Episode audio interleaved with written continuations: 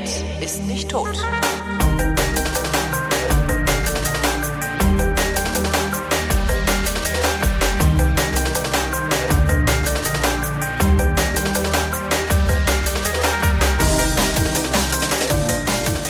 Ist eine völlig neue Ausgabe der völlig neuartigen retrofuturistischen Unterhaltungsmatinee mit Tradition, die fast alle Fragen vrindheitsgemäß jedoch garantiert nicht zeitnah beantwortet. Hier ist live aus einer Abstellkammer irgendwo in Westdeutschland die Vrindheit mit Alexandra Tobor. Und Holger Klein. Ich brauche Applaus. Wir brauchen Applaus und alles, was wir haben, ist Das war jetzt aber lasch. ja lasches. La Ah. Wir brauchen Applaus und alles, was wir haben, ist. Das war noch zu leise, weil ich die Jingle-Maschine runtergeregelt hatte. in dem Dings. Das ist halt auch echt schlechtes Lachen. Ich, mir war wichtig, dass es ein schlechtes Lachen ist. Aber kann man immer mal einspielen. Auch so auf so, ich hatte sowas früher auf dem Handy. Ja, ich auch. Das hieß irgendwie Soapbox oder so. Und, und war so eine Ansammlung von äh, Soapgeräuschen. Nee, ich hatte nur dieses eine schlechte Comedy-Lachen, das also das, was noch kürzer ist als das und noch billiger. Und äh, habe damit immer in Sitzungen rumgetrollt, weil ich diese Sitzungen, die wir da gemacht haben, immer so vollkommen absurd fand. Also da ist immer nix bei rumgekommen, weißt du so. Ja, und äh, hat irgendjemand heute Morgen die Sendung gehört gehabt? Ja, ich eine halbe Stunde. Und dann haben die angefangen. Also keiner hat's gehört, aber alle haben drüber geredet. Und ich habe dann halt immer dummes Zeug geredet und selber meinen Applaus gebastelt. Ja. Geht halt auch.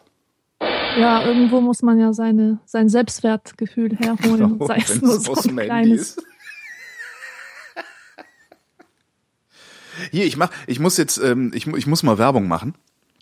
Ja, ist, also ich verdiene mein Geld neuerdings mit Werbung. Äh, ich habe eine neue Sendung. Ich sage das jetzt in jeder meiner Sendungen mehrfach, damit ähm, möglichst viele Leute. Also ich habe eine neue Sendung. Das ist eine Auftragsproduktion.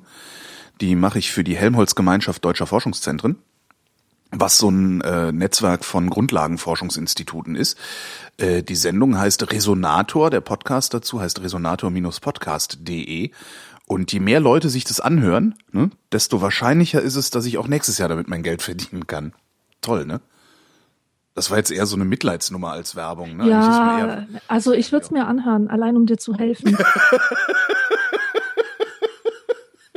Hurra!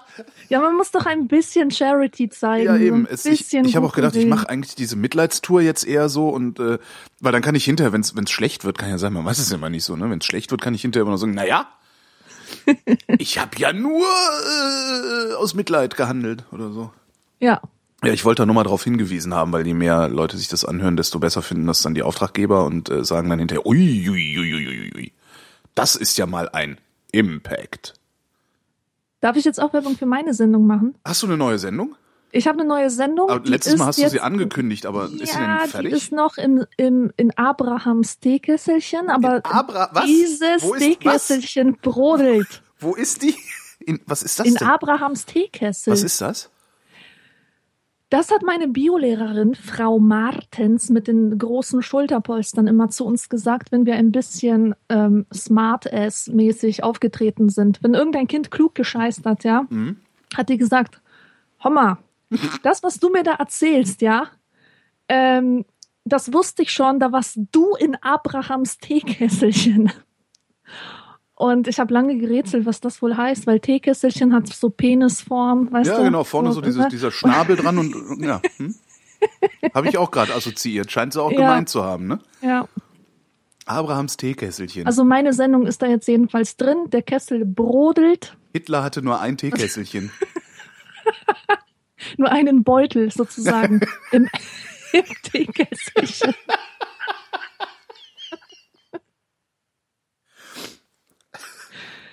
Deine Sendung Ja. ist also jetzt in Hitler sein Beutel. Genau. Ja, ähm, äh, und was macht die da? Äh, die wartet darauf, dass ich sie mal aufnehme. Hm. Also, folgende Idee, vielleicht Mhm. kommen äh, irgendwelche Anregungen oder Vorschläge. Diese Sendung wird heißen, in trockenen Büchern, Sehr schön. also statt in trockenen Tüchern. Ja? Hm. Und Witze es geht erklären, immer schle schlechte Idee, ganz schlechte Idee. Aber mhm. Also die Sache ist die, ich lese sehr viel und am liebsten lese ich Sachbücher. Und mir ist klar, dass es Tausende von Menschen gibt, die einfach nicht den Nerv haben, Sachbücher zu lesen. Für das bisschen Info, was man da am Ende wirklich rausfiltert. Muss Ja. man dann tausend O-Töne und irgendwelche Zitate lesen und Fußnoten und so weiter. Sowas tun sich die wenigsten Menschen freiwillig an. Mhm. Ich tue dies aber sehr gern. Warum? Ähm, na, weil, es, weil ich so ein kleiner Wissensnerd bin. So. Ich, ich, ich mag gerne solche Sachen und Detailwissen und so weiter. Ähm, und ich würde gerne eine Sendung machen, in der ich einfach äh, einmal im Monat erstmal äh, ein Sachbuch vorstelle und zwar auf eine Art, dass man das Gefühl hat, die hat jetzt das saftigste und fruchtigste aus diesen trockenen Stoffen herausgehoben Ge gepresst. gepresst, genau. Gepresst. Das will ich schön. präsentieren. Das heißt, Das es ist, ist- schon so eine, so eine äh, Tiffys Zitate-Schleuder, wie Ja. du letzte Sendung gesagt hast, aber mit ein bisschen mehr ähm, Informationswert. Also man lernt auch was. Man hat nicht nur Spaß, sondern man lernt Genau. auch was. Das finde ich aber gut. Ja, nee, Ja. sowas finde ich gut. Willst du, wie lang willst du das machen? Willst du das immer lang machen oder willst du es kurz Nee, machen? eher kurz, so 20 bis maximal 30 Minuten. Mhm. Denn es soll ja eben für die Leute sein, die keine Zeit haben für den Genau. Scheiß. Alle anderen, es- alle anderen können sich ja dann von Speedreading-Coaches beibringen lassen, wie man fünf Ja. Bücher am Tag liest. Genau. Ich kenne Und- einen, der, ich kenne einen, der kann fünf Bücher am Tag lesen. Hat mir mal einer erzählt. Ich auch gesagt, ja, sicher kann er das. Ja, sicher kann er das mit den. Äuglein halt drüber rollen. Mhm. Ähm, mir geht es auch darum, so das Alltagswissen, was man hat über Themen, dem Sachbuchwissen gegenüberzustellen. Beispielsweise fange ich jetzt an mit ähm, dem Thema Zigeuner. Mhm. Das ist ja Wahnsinn, was man alles so über Zigeuner zu wissen glaubt oder meint und Mhm. die Quellen auch, woher das kommt. Das kommt, das meiste, was wir über Zigeuner wissen, kommt ja aus Alexandras äh, Zigeunerjunge, diesem Schlager da, und äh, solchen Sachen wie Carmen und Esmeralda von, von äh, hier, der Glöckner von Notre Dame. Der Glöckner von Notre Dame war Zigeuner. Nee, Esmeralda war eine Zigeunerin. Esmeralda Ja. war eine Zigeunerin, genau. Und äh, das ist alles Wissen aus zweiter Hand. Und dieses Volk an sich als solches hat überhaupt keine Zeugnisse von sich hinterlassen. Ja, man weiß Deswegen ist das so ein wahnsinnig spannendes Thema, ja. Ich überlege gerade, wo ich was von Zigeunern her weiß. Naja, aus, äh, also aus diesem, aus diesem rassistischen Kontext halt. Mhm, Ne? Also was die Nazis so erzählt haben, genau. äh, was Zigeuner sind ja schmutzig und klauen den ganzen Tag nur. Äh, und aus sowas wie James Bond Filmen. Weißt du, wo dann irgendwie, ich weiß, ich hab, ich weiß gar nicht mehr, welcher Bond das war. Da, da waren die auch irgendwo bei Zigeunern und äh, haben dann mit denen gefeiert, weil der Zigeuner, der tanzt ja den ganzen Tag. Ne? Ähm, sagen die. Also das, das ist, also ich weiß nichts über die, genau. Ich habe mal, bei mir hat mal eine Zigeunerin angerufen in einer Radiosendung. Ähm, der habe ich ganz kurz nur über Zigeuner reden können, beziehungsweise Roma, äh, eine Roma war das. Ähm, und die hatte ich dann auch danach nochmal kontaktiert in der Hoffnung, dass ich mit der ein ausführliches Gespräch äh, über ihr Volk führen kann, weil sie meinte, oh ja, Ja. eine super Idee, äh, da gibt's ja viel zu erzählen, aber die hat sich dann leider nicht mehr gemeldet bei mir. Ja, echt schade. Hm? Ja, gute Idee. Was liest du da für ein Buch? Ähm, Europa erfindet die Zigeuner, heißt das. Und das ist von, das weiß ich gerade nicht, habe ich jetzt vergessen. Erf- Hast, hast du schon so weit gelesen, dass du mir erklären kannst, warum er findet? ja, Mach. aber Willst du nicht? will ich das wirklich jetzt machen? Ich Weiß glaube, nicht. Ich würde nämlich ich gerne glaube, mein Müsli essen und dann könntest du einfach monologisieren und ich Mhm. würde ja. Hm. mein Müsli Nee, essen. ich, ich will mir das aufheben für, für diese Sendung. Mhm. Aber ich kann ja, ich kann ja sagen, weil ich das selber total spannend finde, ähm, wenn man eben an Hitler denkt, ja, Mhm. ähm, hat man äh, die Juden im Kopf, man hat die Homosexuellen im Kopf, halt alle möglichen Leute, die ähm, dem Holocaust zum Opfer gefallen sind. Und ähm, man denkt auch an Sinti und Roma, Mhm. aber man hat nicht wirklich so Mitleid mit denen irgendwie. Mhm. Und das ist so eine Frage, die finde ich spannend. Warum eigentlich nicht? Warum sind die so wenig präsent, ja, in der kollektiven äh, Erinnerung? Wahrscheinlich, weil die nicht laut genug sind, ne? Ja, weil die nicht laut genug sind, aber auch weil sie zum Beispiel im Gegensatz von, äh, im Gegensatz zu Juden kein Selbstzeugnis abgelegt haben. Das haben die nie gemacht. Es gibt kein einziges Selbstzeugnis von denen. Was, was, was meinst du mit Selbstzeugnis? Also Na ja, schriftliche Überlieferung? oder? Ja, schriftliche Überlieferung oder eine Definition davon, ähm, eine Definition davon, wer man ist Verstehe. und ähm, zum Beispiel, was für eine Religion man hat, ja. Also die sind gar nicht so Kultur. homogen, wie das von außen aussieht. Ähm, Weiß nicht, ob das die Frage ist. Das, Naja, das ich- Problem ich- ist einfach, man weiß nichts über sie Ja. ähm, aus erster Hand, weil sie ja selber kein Selbstzeugnis ablegen. Das Einzige, was man weiß, sind die eigenen Projektionen auf dieses Volk. Das heißt, es ist immer ein Blick von außen, ähm, der sie definiert. Ein Blick Werden von wir- außen. Ja, Werden wir in deiner Sendung, ähm, jetzt habe ich vergessen, was ich fragen wollte. Verdammt. mitmachen dürfen. N- Nee, mitmachen dürfen, das meine ich nicht. Ähm, werden wir da erfahren, wie die, wie die dann ihre Traditionen weitergeben, wenn die sich die nicht aufschreiben? Erzählen die sich nur Geschichten? Die erzählen sich nicht mal Geschichten. Es, also ich kann nicht sagen, ich Die existieren einfach vor sich hin, oder wie? Ähm, Moment, Moment. Ich mal- fürchte, ich muss diese Sendung hören.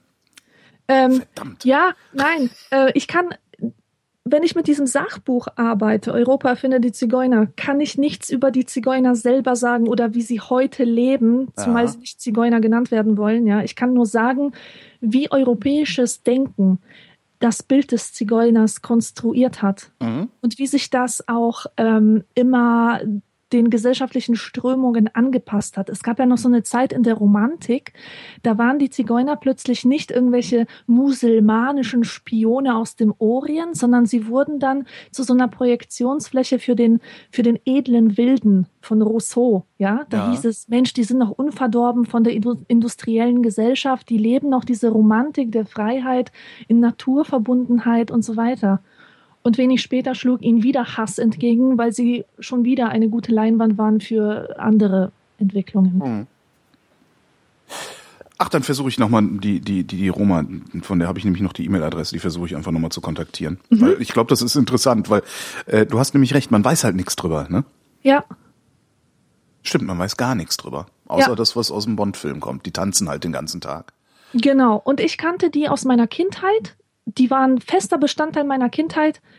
Mit denen wurde mir nämlich immer gedroht. Ach, Sei brav, sonst kommen dich die Zigeuner holen. das ist ja heftig. Ja. Also ich, ich kenne nur, ich kenne nur, hol die Wäsche rein, die Zigeuner kommen. ja, das auch. Das, Oder ne? hier Genau. scheucht die Hühner in den Stall, weil die klauen ja alles, ne? Genau, die klauen alles. Was ganz interessantes ist, ähm, bei mir, äh, also ich wohne in Haus Nummer 37 äh, und ich glaube, es ist in der, warte mal, 39, 41 oder 43, da wohnen irgendwie ein paar Rumänen oder Bulgaren oder sowas. Ähm, und äh, bei mir im, im Häuserblock, also hier ist so, also bei mir ist so einmal einmal kunterbunt gemischt, äh, Akademiker bis Arbeiter, Rentner, äh, Türken, Bulgaren, Deutsche, alles Mögliche. Was aber sehr witzig ist, ist die äh, Deutschen beschweren sich über die Türken, ja, die grillen da hinten immer und so, und die Türken beschweren sich über die Zigeuner.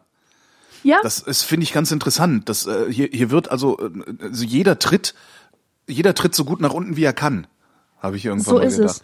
Das Es ist gibt- das ist echt witzig. Also dabei sind die halt alle, das sind halt alles völlig normale Leute. Ich sitze hier und denke mir, was habt ihr eigentlich? Die Rumänen sind doch völlig normale Leute, die sind genau wie wir alle anderen auch. Aber es ist trotzdem, ey, scheiß Zigeuner da drüben. Ja. Denn Deutsche, hey, Türke da wieder am Grillen. Nur weil die im Garten grillen. Ja, ich meine, wenn ich einen Garten hab, da grill ich doch da drin. ja. Naja. Das ist so eine Hierarchie, die habe ich auch im Aussiedlerlager kennengelernt. Zuerst waren es nur Polen, dann kamen Russen und die DDR-Leute hinzu und ganz schnell hat sich so eine Hierarchie entwickelt. So eine Hackordnung.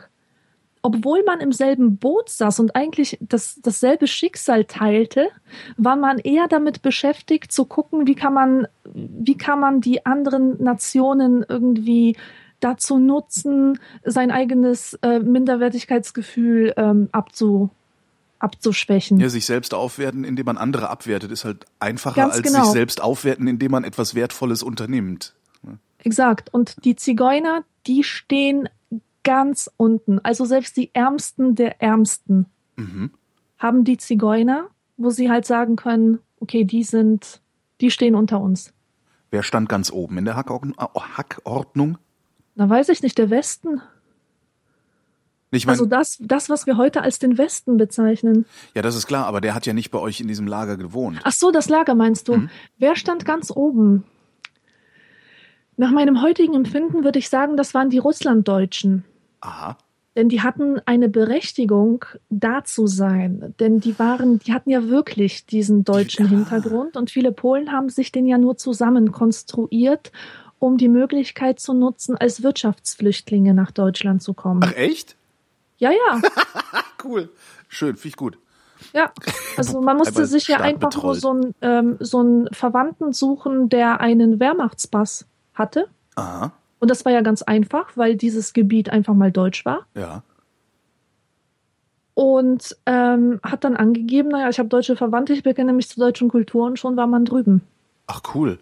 Ich wusste gar nicht, dass das so einfach ist. Ich dachte, das wäre irgendwie. Äh, äh, Damals war das sehr einfach auf dem Hintergrund des Ost-West-Konflikts. Ne? Also die, die Regeln, ähm, wie man als Deutscher hier aufgenommen wurde, die waren sehr lax. Und das ah, ja wurde klar, wir mussten es euch ja zeigen, dass wir die bessere, dass wir das bessere System sind. Ja, genau. Exakt, das war's. Ja, ja, ja, ja. Ja, äh, äh, und wo standen die Polen? Weil ich meine, historisch stehen die Polen ja immer irgendwie, also historisch sind die Polen ja immer die gewesen, die auf die Fresse gekriegt haben. Ja.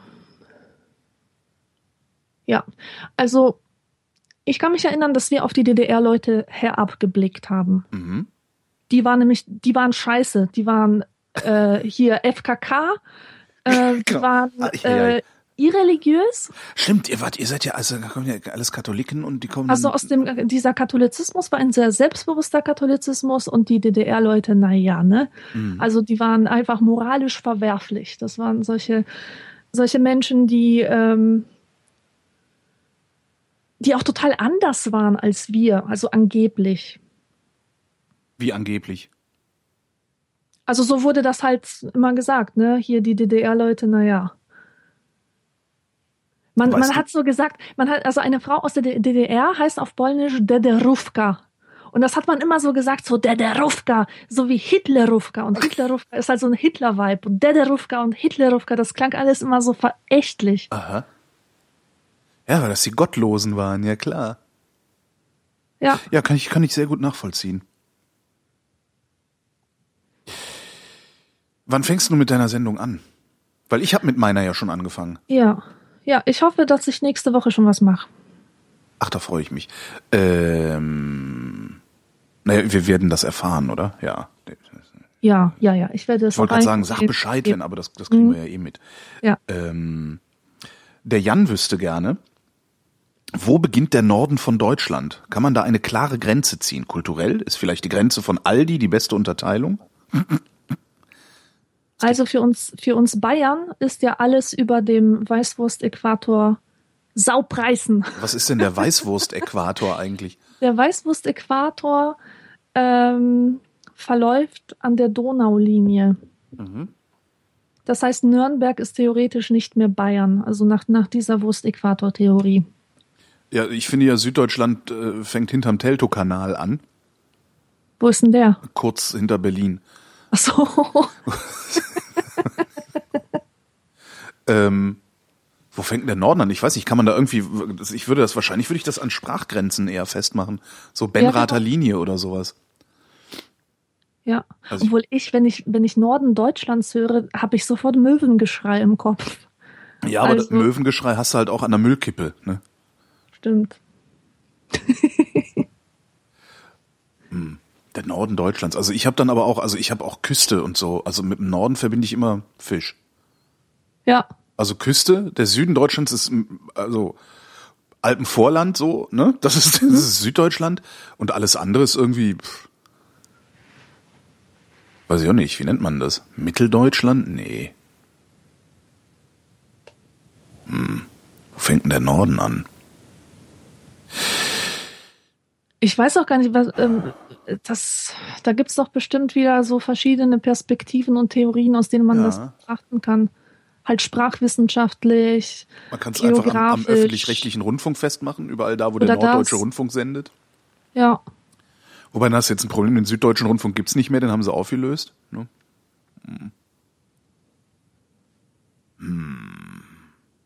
tja, keine Ahnung. Natürlich haben wir eine Ahnung. Irgendeine Ahnung haben wir, wir sind die Vrindheit. Also, Also okay, ich bleibe bei meiner These. Wurst, Weißwurst-Äquator. Alles nördlich ist Norden. richtig. Und in Norddeutschland ist es schöner als in Süddeutschland. So. Einfach nur mal, um euch Bayern äh, äh, äh, in die Schranken zu verweisen. der, der Bayer muss öfter mal in die Schranke verwiesen werden. Malte wüsste gerne, warum sieht man immer weniger Tremper? Bei den steigenden Preisen für Energie und Transport sollte man doch eigentlich das Gegenteil erwarten. Ist es schwerer geworden zu trampen? Ähm, bist du schon mal getrennt? Auch sehr viel. Echt? Und das ist schwerer geworden. Ja, ja, sehr viel. Aha. Ich bin, ich hab, ich bin ja so, weiß ich gar nicht, ungefähr 20 Kilometer westlich von Köln groß geworden. Und ähm, da gab es dann früher die Luxemburger Straße, die gibt's in Köln immer noch. Ja. Äh, und die hat äh, direkt in den Ort geführt, in dem ich zur Schule gegangen bin. Also wirklich direkt. Und du musstest dich einfach nur an den Ortsausgang stellen. Da war so eine Frittenbude, eine Frittenbude und eine Bushaltestelle. Da hast du äh, zehn Minuten gestanden, dann saß du in einem Auto nach Köln. Also es hat ganz wunderbar funktioniert. Und irgendwann haben die dann ähm, Umgehungsstraßen drumherum gebaut, um diese ganzen Käfer in Westdeutschland, in Ostdeutschland ja auch. Ähm, und dann, damit hat es schlagartig aufgehört. Also über die Umgehungsstraßen konntest du dann nicht mehr richtig trampen, weil die haben dann, die führen dann halt irgendwie ne, vierspurig an der Ortschaft vorbei und haben so eine, eine Zufahrt im Süden, eine in der Mitte, eine im Norden und du wusstest nie so genau, wo stelle ich mich denn eigentlich am besten hin? Wo kommen die meisten Autos vorbei? Und äh, woher weiß ich denn eigentlich, dass sie nach Köln fahren und nicht in die andere Richtung? Ja, und da war es dann schlagartig vorbei. Ich glaube, dass es schwieriger geworden ist. Die Leute sind auch, glaube ich, paranoider geworden. Ja, also das einzige Mal, wo ich getrampt bin, das war, als ich mit einem Freund so einen Trip in den Norden gemacht habe. Heißt erstmal Ostsee, Also in den, in den richtigen Norden. ja Ich genau, dachte nach, ja. und von Fehmarn nach Dänemark. So, und in Dänemark haben wir das gemacht. Und das war überhaupt nicht problematisch. Mhm. Und ich hatte auch das Gefühl, dass die Leute, die uns mitgenommen haben, das waren, das waren Bildungsbürger. Ja, Mhm. das waren Leute, von denen man eigentlich nicht erwartet, dass sie Tramper mitnehmen. Ich hatte das Gefühl, dass es dort eventuell leichter ist, als, als es in Deutschland sein würde. Hast du eine Theorie, warum das so ist? Es gibt doch diese Länder, wo man die Türen offen lässt, weil man einander Ja. mehr vertraut. Ne? Also Norwegen ist so ein Land, ja den, so. den traue ich das auch zu. Ja, ja, Dänemark ist ja auch schon Skandinavien. Ah, sind die Dänen so drauf wie die Norweger? Ich weiß es gar nicht. Ich war noch nie, also ich war als Kind mal in Dänemark, aber äh, nicht so, dass ich da hätte sehen können, wie die Leute drauf sind. Ja, ich weiß es nicht. Ich weiß nur, dass ich mich in Dänemark sehr wohl gefühlt habe, weil dort so eine, ach, so, so was Vertrauliches geherrscht hat, so eine vertrauliche Atmosphäre. Hm. Kann aber auch sein, dass ich dann nur äh, wieder Sachen drauf projiziert habe, ne? Aber ähm, ich hatte schon den Eindruck, dass, dass dieses Trampen zumindest dort eine größere Selbstverständlichkeit war als in, in Deutschland. Ich sehe hier auch viel weniger Tramper als früher. Also wenn ich mir überlege, so in den 90ern, wenn ich da zwischen Berlin und Köln hin und her gefahren bin, ähm, da stand die Autobahn voller Menschen. Also Ja, teilweise wirklich irgendwie da unten in drei Linden so zehn Leute hintereinander. Mhm. Ähm, ich sehe da jetzt so gut wie nie. Ja, obwohl man, obwohl man ja auch sagen muss, ähm, äh, seit wir das Internet und die Mitfahrgelegenheiten Stimmt. haben, hat sich das natürlich verlagert. Die meisten, die meisten Leute bevorzugen ja nicht dieses Ungewisse und das Abenteuer und so weiter und mal gucken, sondern die wissen, dass sie nach A, von A nach B wollen und ähm, sind mit einer Mitfahrgelegenheit einfach besser bedient, als Hm. da so blöd rumzustehen. Hast du schon mal gemacht, Mitfahrzentrale? Nee, das habe ich noch nie gemacht. Ich stelle es mir furchtbar vor, Ich mit den auch. falschen Leuten in Genau. einem Auto gefangen zu sein. Meine Freundin fährt häufiger mit der Mitfahrzentrale äh, Mhm. durch die Lande und da, das, da, da kommen dann auch, also meistens ist sie echt ist sie zufrieden und glücklich, aber wenn es schlimm ist, dann ist es eben richtig schlimm. Und dann schickt sie mir halt immer Kurznachrichten, wie schlimm das ist. Und das ist, äh, das ist echt nicht schön. Also so alle zehn Minuten irgendwie, oh Gott, jetzt redet er schon wieder darüber, dass die Ausländer uns die Arbeitsplätze wegnehmen. Weißt du so? Oh also und das Ja. kann dir halt passieren, dass du stundenlang mit irgendwelchen Nazis im Auto sitzt, die Mhm. nur Scheiße reden. Und das ist, äh, ja. Im Zug kannst du wenigstens aufstehen und gehen. So ist es. Hm. Also nee, kommt nicht in Frage. Ich müsste schon extrem Hm. pleite sein, um mich für diese Reisemöglichkeit zu entscheiden. Ich weiß, ausprobieren würde ich es halt gerne mal. Mhm. Also gerade auf so Strecken wie Hamburg, also Berlin-Hamburg ist mit der Bahn extrem teuer. Ja, Ähm, und da bist du mit der Mitfahrzentrale, glaube ich, ganz gut dran, weil du bist nicht so lange unterwegs, das sind auch nur drei Stunden. Aber drei Stunden neben einem Nazi sitzen, dann ist halt auch scheiße. ja. Tja, dann fahren wir weiter Zug. Der Karl wüsste gerne, wie viel Vermögen haben die Deutschen wohl noch in Form von D-Mark-Münzen zu Hause gehortet? Das kann man das nicht recherchieren? Da kann man doch recherchieren. also, Jetzt, jetzt echt mal. Also ich, äh, Von wie jetzt echt mal? Wie willst du das denn rausfinden? na, die, die, das, das kann man die Bundesbank fragen. Die wissen sowas. naja, aber das ist dann ja kein gehortetes Geld mehr. Na doch. Also es gibt doch immer mal wieder so Meldungen, so die Deutschen haben noch 13 Milliarden D-Mark irgendwo. Ach so. Also die wissen ja, die wissen ja, wie viel Bargeld sie, sie, sie vernichtet haben, also wie viel Bargeld sie eingezogen haben und, und wie viel sie ausgegeben haben. Und da gibt's wohl eine größere, äh, ich weiß leider nicht mehr, wie viel das ist, aber ich glaube, es waren wirklich 13 Milliarden oder so eine extrem hohe Zahl an D-Mark, die noch irgendwo rumfliegt. Bei mir bestimmt auch. Also ich, Mhm. Ich weiß, habe ich habe sowas leider nicht mehr. ich habe so ein, so ein, so ein Plastiksparschwein. Nee, das ist eigentlich ein Sparelefant. Von der Sparkasse hat man die früher gekriegt. Kennst du die Dinger? Ich glaube, ich kenne die. Die sind dick, ne? So dick und rund. Nee, gar nicht. Eig- Eigentlich ist er relativ schmal, also, aber ist auch ein kleiner. Ach so. und hat so einen komischen gebogenen Rüssel, also sieht auch so ein bisschen aus wie, äh, so ein bisschen komisch Kopf. aus. Abrahams Teekessel. Abrahams, Abrahams Teekessel. und, und da sind bestimmt noch so vier, fünf Mark drin. Also der halt, rechnest du denn, rechnest du denn eigentlich immer noch um, so in D-Mark? nein. N- Nein, also nicht, nicht um einen ernsthaften Preisvergleich vorzunehmen. Also Ja. zum Spaß immer wieder. Was, was, ich total krass Vier fand. Euro, das sind ja acht Mark. Ja, genau. Das, aber nur so zum Spaß empört, halt. empört ähm, äußern, ja. Ich habe, als dieser Wechsel stattfand, noch viele Jahre lang auch Sachen in D-Mark umgerechnet, die gar nichts mit Geld zu tun haben, zum Beispiel Kilometer. Da hat Auch zum Beispiel schön. jemand zu mir gesagt, äh, wir haben noch 25 Kilometer vor mir und ich so, oh Gott, das sind ja 50. Das sind ja 50 Mark. Ja, nee, das habe ich nicht gemeint. Ich bin da relativ schnell äh, umgestiegen. Auch wenn ich das irgendwie, irgendwie die, die Mark vermisse, aber jetzt nicht äh, wie hier diese AfD-Spacken, sondern, sondern halt, weil, also, wo- wo- wobei die AfD-Spacken vermissen die Mark halt aus denselben Gründen wie ich, die haben nur nicht die Größe zu sagen, dass sie sentimentale Spinner sind. ähm, also, das ist halt auch so, weil, weil ich damit groß geworden bin. Also ne, ich bin Ja. halt irgendwie 30 Jahre lang in dieses, in diese, diese, diese, diese Währung hinein sozialisiert worden und man, man ändert Gewohnheiten ja doch äh, sehr ungern und äh, je nachdem wie alt sie sind, nur sehr langsam. Und ich fand die Mark schöner als den Euro. Einfach also aus ästhetischen Gründen würde ich die Mark bevorzugen und zwar bitte die alte, wo diese Fantasiefiguren drauf waren.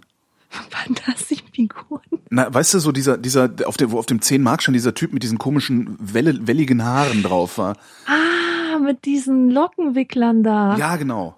Also die und, fand ich toll. und da war auch so einer, der sah aus wie ein Neandertaler auf dem 1000-Markschein Ha- oder Hab so. ich nie einen gehabt. Mhm. Nee, also das fand ich, das fand ich irgendwie cool. Ich, ich weiß auch noch nicht mal, ob das Fantasiefiguren waren. Da stand aber, glaube ich, nie dabei, wer es genau war. So, und das, das, das finde ich, also, so, deswegen hätte ich die Mark gerne wieder aus ästhetischen Gründen. Aber Ja. ansonsten ist mir halt, mir ist halt wirklich auch furz egal, womit ich bezahle. Ja, Hauptsache, das ist irgendwas, was als Währung durchgeht.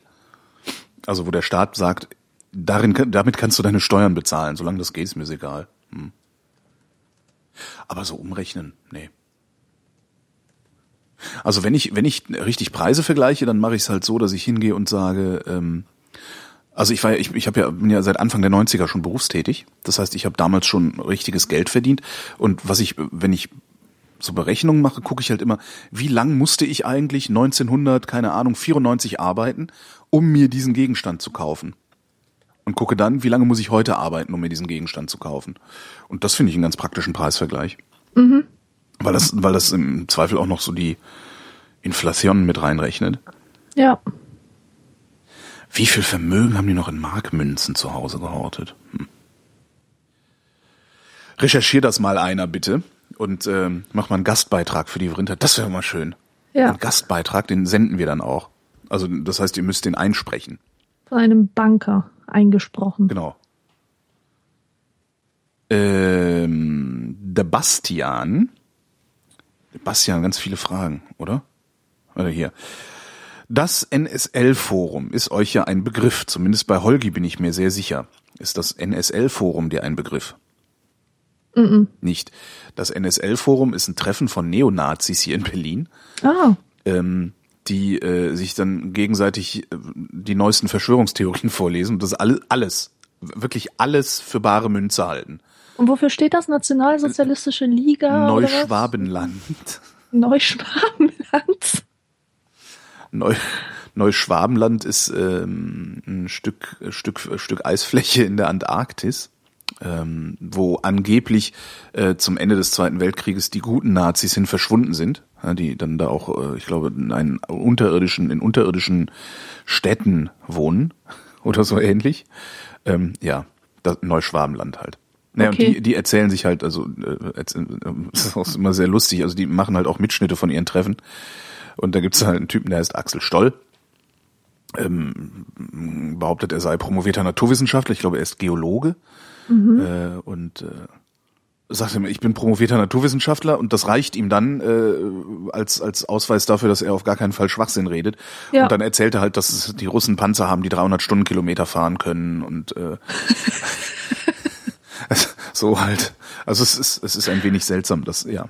Es ist ein wenig seltsam. Man, man, man sollte solche Leute nicht unterschätzen, aber man sollte sie wirklich sehr, sehr laut auslachen. Ich kenne einen, der ist hingelaufen. Das ist eigentlich das Coolste. Der ist, der ist letzte Woche, was letzte Woche? Ja, letzte Woche ist der zu diesem, zum, zum Treffen von denen gegangen. Und hat denen noch mehr Verschwörungstheorien in den Kopf gedrückt, was ich echt sehr lustig finde. Und ich warte jetzt eigentlich nur darauf, dass irgendwann ein Video auftaucht, wo genau die, der Schwachsinn, den der denen verkauft hat, Ja. von denen wieder für bare Münze genommen wird. Ah, herrlich. Naja, muss mal gucken. Also es gibt auch Axel Stoll Zusammenschnitte, da muss man sich das nicht komplett geben. Äh, da kannst du auf YouTube äh, das Wichtigste von Axel Stoll oder so ähnlich heißt das. Aber das steht dann hinterher auch in den Show Notes. Oh, der Chat meldet gerade, ähm, die Deutschen haben noch 13,14 Milliarden D-Mark in der äh, In der Buchse. in der Buchse. Genau. in der Buchse. Buchse voll. Buchse, Manchester Buchse. Ähm, so, über diese YouTube-Videos, also NSL-Forum, schreibt immer noch der äh, Bastian, bin ich auf weitere Menschen gestoßen, die sich mit der Finanz GmbH BRD befassen. Ihrer Meinung nach ist die BRD kein Staat, sondern ein Verein und wird weiterhin von den Alliierten regiert, da es nie zu einem Friedensvertrag kam. Der Personalausweis sei eine Einwilligung zur Angehörigkeit dieser GmbH und unsere Polizei ist damit auch nur ein privater Sicherheits- und Wachdienst. Kurz, die BRD gibt es gar nicht und wir werden von einer Scheinregierung regiert und für dumm verkauft. Was haltet ihr davon? fragt Bastian. Ich glaube, dass diese Leute, die sowas erzählen, nicht mehr alle Tassen im Schrank haben. Oder, wie ich sie immer verteidigen würde, sie sind besonders fantasiebegabt und konnten das nie so zeigen. Stimmt. Ja, aber jetzt, äh, das Problem ist halt, dass sie jetzt auf ihre Fantasiebegabung gerne irgendeine äh, abstruse Form von Weltherrschaft gründen würden. Ja. Äh, und da bin ich halt nicht mit einverstanden. Obwohl, nee, sie wollen ja gar keine Weltherrschaft, sie wollen ja nur, äh, sie wollen ja Nationalismus. Ah, ja, so viel, da, da so viel dazu. Also, die haben nicht mehr alle Tassen im Schrank oder viel Fantasie. Ich kann die Mail nicht löschen. Oh Gott, sie sind hinter uns. Ja, Ein Zeichen. Vielleicht ist ja doch was dran. Genau. Der Andreas, ja, was ist denn der Andreas hier? Ah, da, der Andreas hat geschrieben, sollte man sich mehr darüber freuen, wenn man in einer Diskussion die eigene Meinung ändert, als wenn sich die des Gegenübers ändert? Aber selbstverständlich. Ähm, ja? Nee. Wenn jemand diskutiert, um zu gewinnen, ja, wenn, wenn das das Konzept von, von äh, Diskussion oder Debatte ist, dass man gewinnt, Ja, aber wenn ich doch Recht habe, Äh. ah, ja, gut, Recht haben, wenn ich Recht hätte. Also wenn ich freue mich, Wenn ich, ich Recht hätte, müsste ich immer. nicht diskutieren. Stimmt. Ja, Recht hast du. man will ja irgendwie zum Konsens, ja. Das ist Ja. ja, die Idee einer Diskussion oder eines Diskurses, dass man mh, Sachen halt aus, ja nicht ausdiskutiert, sondern weiß schon, These gegen These, Synthese und so weiter, dass man irgendwie auch den eigenen Standpunkt erweitern kann. Ja, Man das muss ist ihn ja nicht das verwerfen, aber genau. erweitern oder korrigieren. Mhm. Und wenn so etwas jemandem gelingt, dann sage ich nur Respekt, cool und freue mich und gehe Ja. zufrieden nach Hause. Ja, stimmt. Man will ja was lernen. Ja. Ja. Also idealerweise will man was lernen. Es gibt wirklich genug Leute, die nur diskutieren wollen, um, ähm, also weil sie das so als Kampf Ja, ja, so ansehen. Zwangsdialektiker. Mhm. ja, genau. Hm, Kenne ich auch einen. Der, ich frage mich auch immer, was machen die? Was können die? Sind die immer so? Also ich frage mich wirklich, ob die auch immer so sind, wenn die alleine sind, oder ob das nur so ein ja so eine PR-Maßnahme praktisch ist. Also weil so verkrampft wie manche Menschen dann ja ihren, ihrer Zwangsdialektik folgen, denke ich mir immer, die müssen doch unglücklich sein. Ja, total. Also die können sich überhaupt nicht gehen lassen und so. Ja. Seltsam. Ich verstehe überhaupt nicht diese, ähm, auch dieses sich nicht vorstellen können, dass andere Leute andere Standpunkte haben und dass diese Standpunkte deswegen nicht falsch sind, nur Ja. weil sie anders sind, sondern aus einer anderen Position formuliert Genau. wurden. Das ist etwas, womit halt- viele Probleme haben. Problematisch wird's halt immer, wenn sie äh, versuchen, ihre Standpunkte ähm, also absolut richtig zu begründen. Also das ist, ne, das hast du dann eben, wenn du mit so mit so äh, Esoterikern sprechen musst, da hast du das halt immer ganz gerne, weil letztendlich verbreiten die eine Meinung, tun aber so, als wäre es gar keine, sondern als wäre es eine gesicherte Erkenntnis. Ja. Ja, aber stimmt, solange es tatsächlich um Meinungen geht, ja, da freut es einen mehr, wenn man die eigene Meinung ändert. Absolut. Wobei, nee, es freut mich auch, wenn der andere, nee, das wäre gelogen jetzt. Ich freue mich, wenn ich meinen Horizont erweitern kann, egal wie ich das mache. Ich freue mich aber auch genauso, wenn der andere sagt, stimmt, Holgi, du hast recht. ja. Also, ich überlege noch, freue ich mich mehr, wenn der andere sagt, Holgi, du hast recht, oder freue ich mich mehr, wenn ich sage, du hast recht? Also eigentlich hasst es der Mensch ja mehr zu verlieren, als er es liebt zu gewinnen. Ja. Ne? So die Theorie. Wobei, das habe ich halt nicht. Ich, mir ist das Konzept von des Gewinnens halt weitgehend fremd. Ja, mir auch. Hm. Ich meine, du verlierst ja nichts dadurch, dass, dass du jetzt dein Argument unter den Tisch fallen lässt. Nö. Das ist ja eher ein Gewinn dann. Ich glaube, das hängt einfach von der Persönlichkeit ab, wie man halt drauf ist, ob man so ein Arschloch ist, das ständig hier äh, Recht haben muss oder ob man da ein bisschen offener rangeht. Terence. Terence Hill hat uns geschrieben. Der schon wieder. Ja, Terence Hill ist echt, der hat Ahnung. Der fragt, ja, wo- und jetzt können wir, jetzt können wir direkt mal äh, ausprobieren, was wir vorher gesagt haben. Der fragt, welche ist die hässlichste Farbe?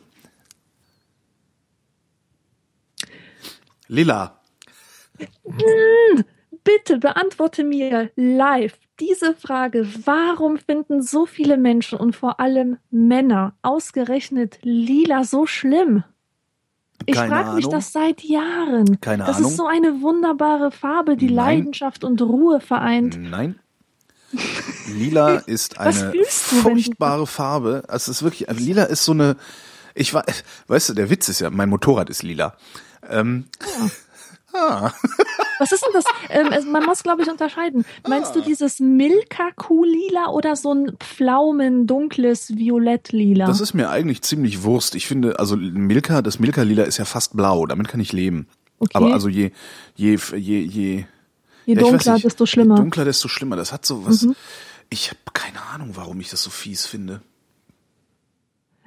Ähm, das- was was das macht dieses- das denn mit dir? Beißt das? Ist das so beißend für die Augen oder ist es Nee. eher, womit die Farbe aufgeladen ist? Mit 70er Jahre Feminismus und sowas? Nee, das dann wären dann nee, mit mit sowas sind ja alle möglichen Farben aufgeladen. Also Ja. das das das das nee, das würde ich merken, wenn ich das äh, das ist das das ist irgendwie ich ich weiß es nicht, ich finde die Farbe einfach furchtbar. Ich finde die echt, warum finde ich die so furchtbar?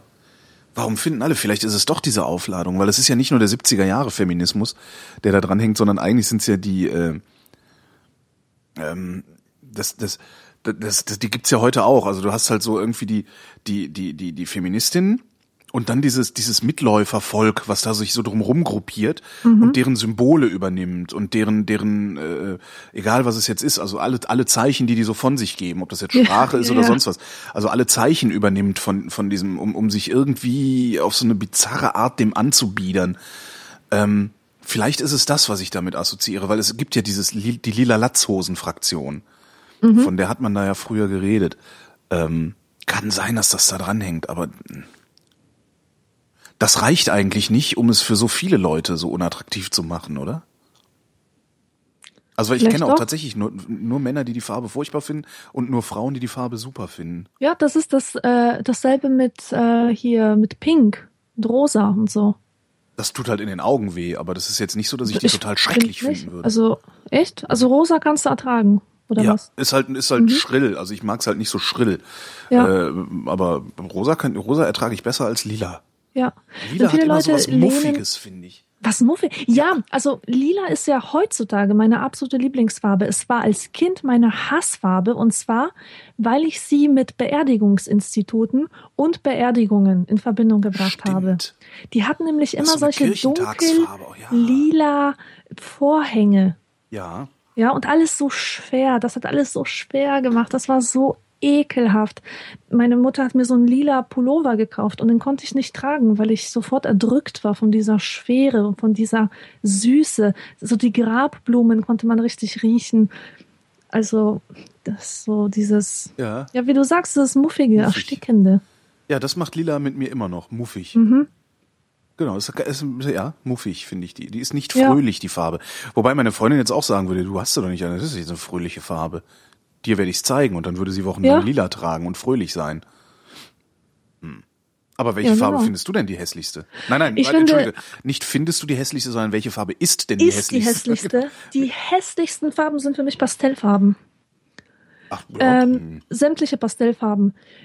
Ich habe nämlich so äh, ganz schlechte Erinnerungen an meine Jugend. In Polen gab es immer türkische Pyjamas zu kaufen. Also die hießen so. Türkisches Nachthemd. Ja. Und das waren immer, die waren natürlich Luxus pur, weil sie kamen ja aus dem Ausland, also aus der Türkei in diesem Sinne. Das waren natürlich Billigproduktionen, die furchtbar stanken. Und das waren Nachthemden in Pastellfarben, zum Beispiel Seifengrün oder hellblau oder, oder sonstige schreckliche Farben. Und ich habe solche Nachthemden immer zu Geburtstagen bekommen von den polnischen Omas und zwar auf dem Höhepunkt sexueller Komplexe. haben die mir da so ein Nachthemd gegeben und weißt du, die waren auch so geschnitten, so, so mit so einem Lätzchen vorne und ähm, viktorianisch bis zum geht nicht mehr. Ganz, ganz schlimm. Außerdem verbinde ich diese Sachen mit Menstruationshöschen. Weißt du, was Menstruationshöschen sind? Nein. Ja, darüber kann ich normalerweise auch nur mit, mit Mädchen sprechen, Aha. die auch aus, aus Osteuropa kommen und die genau wissen, was es ist. Das gab's in Westeuropa nicht? Das sind keine, das Osteuropäische Menstruationshöschen? Menstruationshöschen ist nur ein anderes Wort für eine Unterhose, die so hässlich ist, dass man sie anzieht, wenn man erwartet, seine Tage zu bekommen. Ach so. Und das dachte, sind das genau wäre eine diese. Funktionsbeschreibung. Nein, nein. Und das sind genau solche Pastellfarben. Ah. Und außerdem verbinde ich Pastellfarben äh, mit ähm, Leute ab 60, Leute, die sich langsam bewusst werden, dass sie jetzt Senioren sind, Hm. tragen äh, solche hell-türkisen Jacken mit aprikotfarbenen Aufschlägen. Ah, Aprikot, ja, okay, ja, ja, ich weiß, äh, ja, das ist nicht, das ist, das ist nicht schön, aber das, ja, nee, ich finde Lila immer noch schlimmer. Aber das ist schon echt nicht schön, was du da gerade Ja. beschreibst. Ja, Uiuiui. ja. Und diese, dieses Seniorenpastell, ähm, das hat immer so was Trostloses und Verblichenes und, Ja. und zeigt einfach der Umwelt hier, ich gerate gerade ins Vergessen. Ich bleiche unwichtig genauso aus wie die geworden. Kleidung, die ich trage. Wie die Zeitung von vorgestern liege ich auf dem Feld und bleiche aus. Ja, ganz genau. ich habe ja einen, äh, geht ich hab weg. mir letztes Jahr habe ich mir einen äh, beigen Blouson gekauft. Mhm. Ähm, und muss Was, mir was, ist seitdem ein, was ist ein Blouson? Na, so eine kürzere Jacke. Und Ah. muss mir seitdem von einem Freund immer anhören, dass ich jetzt alt wäre, weil nur alte Leute beige Jacken tragen. Hm. Ja, stimmt ja auch. Super. Die war halt runtergesetzt. Also auch so eine alte Leute verhalten, ne? Kauf dir nicht was Schönes, kauf dir was, was seine Funktion gut erfüllt und was möglichst günstig ist.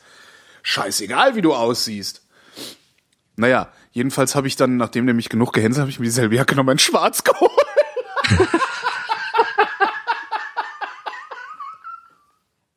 Na bravo. Ich arme Sau. Siehst du, da kannst du sehen, du bist, du bist kein alter Mann, du bist ein Kindskopf. Ähm, Das ist ein anderes Wort für bescheuert, oder? Ja. Ja, dann geht's ja noch. Aber Pastell ist schon schwierig, stimmt, stimmt schon. Aber ich finde, also ich finde Pastell eigentlich sind das immer so ganz hübsche Sommerfarben. Also so ein, so ein, also ich habe zum Beispiel so ein, äh, äh, äh, nein, das ist, nee, das ist nicht Pastell, das ist eher verwaschen, das Grün. Nicht gut. Nee, Oder es gibt auch diese. Pastell ähm, ist schwierig. Hm? Ich, mir ist jetzt noch eine Farbe eingefallen, die echt übel ist. Und zwar so, ähm, kennst du diese durchfallfarbenen Kordhosen, die von Ah. Linksintellektuellen getragen werden? Ich, also ich gucke mir selten meinen eigenen Durchfall an, darum und Fremden erst recht nicht. Darum habe ich jetzt eine Schwierigkeiten, die Farbe. Mischung irgendwie aus Braun und Orange. Ach, Ocker meinst du? Wahrscheinlich ist das Ocker, ja. Das ist auch keine schöne Farbe. Stimmt, also vor allen Dingen nicht für Hosen. Aber ist halt so schön pflegeleicht. Ne? Ist halt wie so ein silbergraues Auto, siehst halt nix drauf. Mhm. Also muss halt nur einmal, einmal im Jahr waschen gehen. Ja. Korthosen äh, heißen ja auch gerne Manchester-Hosen. Ich weiß gar nicht warum. Echt? Hm? Manchester-Hose. Also Manchester-Hose, wie, der, wie die Landbevölkerung sagt. Beziehungsweise, darum musste ich eben so lachen, als du Buchse sagtest. Manchester-Buchse Mhm. ist ein Wort, das hat eine, eine Freundin von mir immer benutzt. Die kam aus Westfalen vom Dorf. Ich meinte auch mal, guck mal den da in seiner Manchester-Buchse.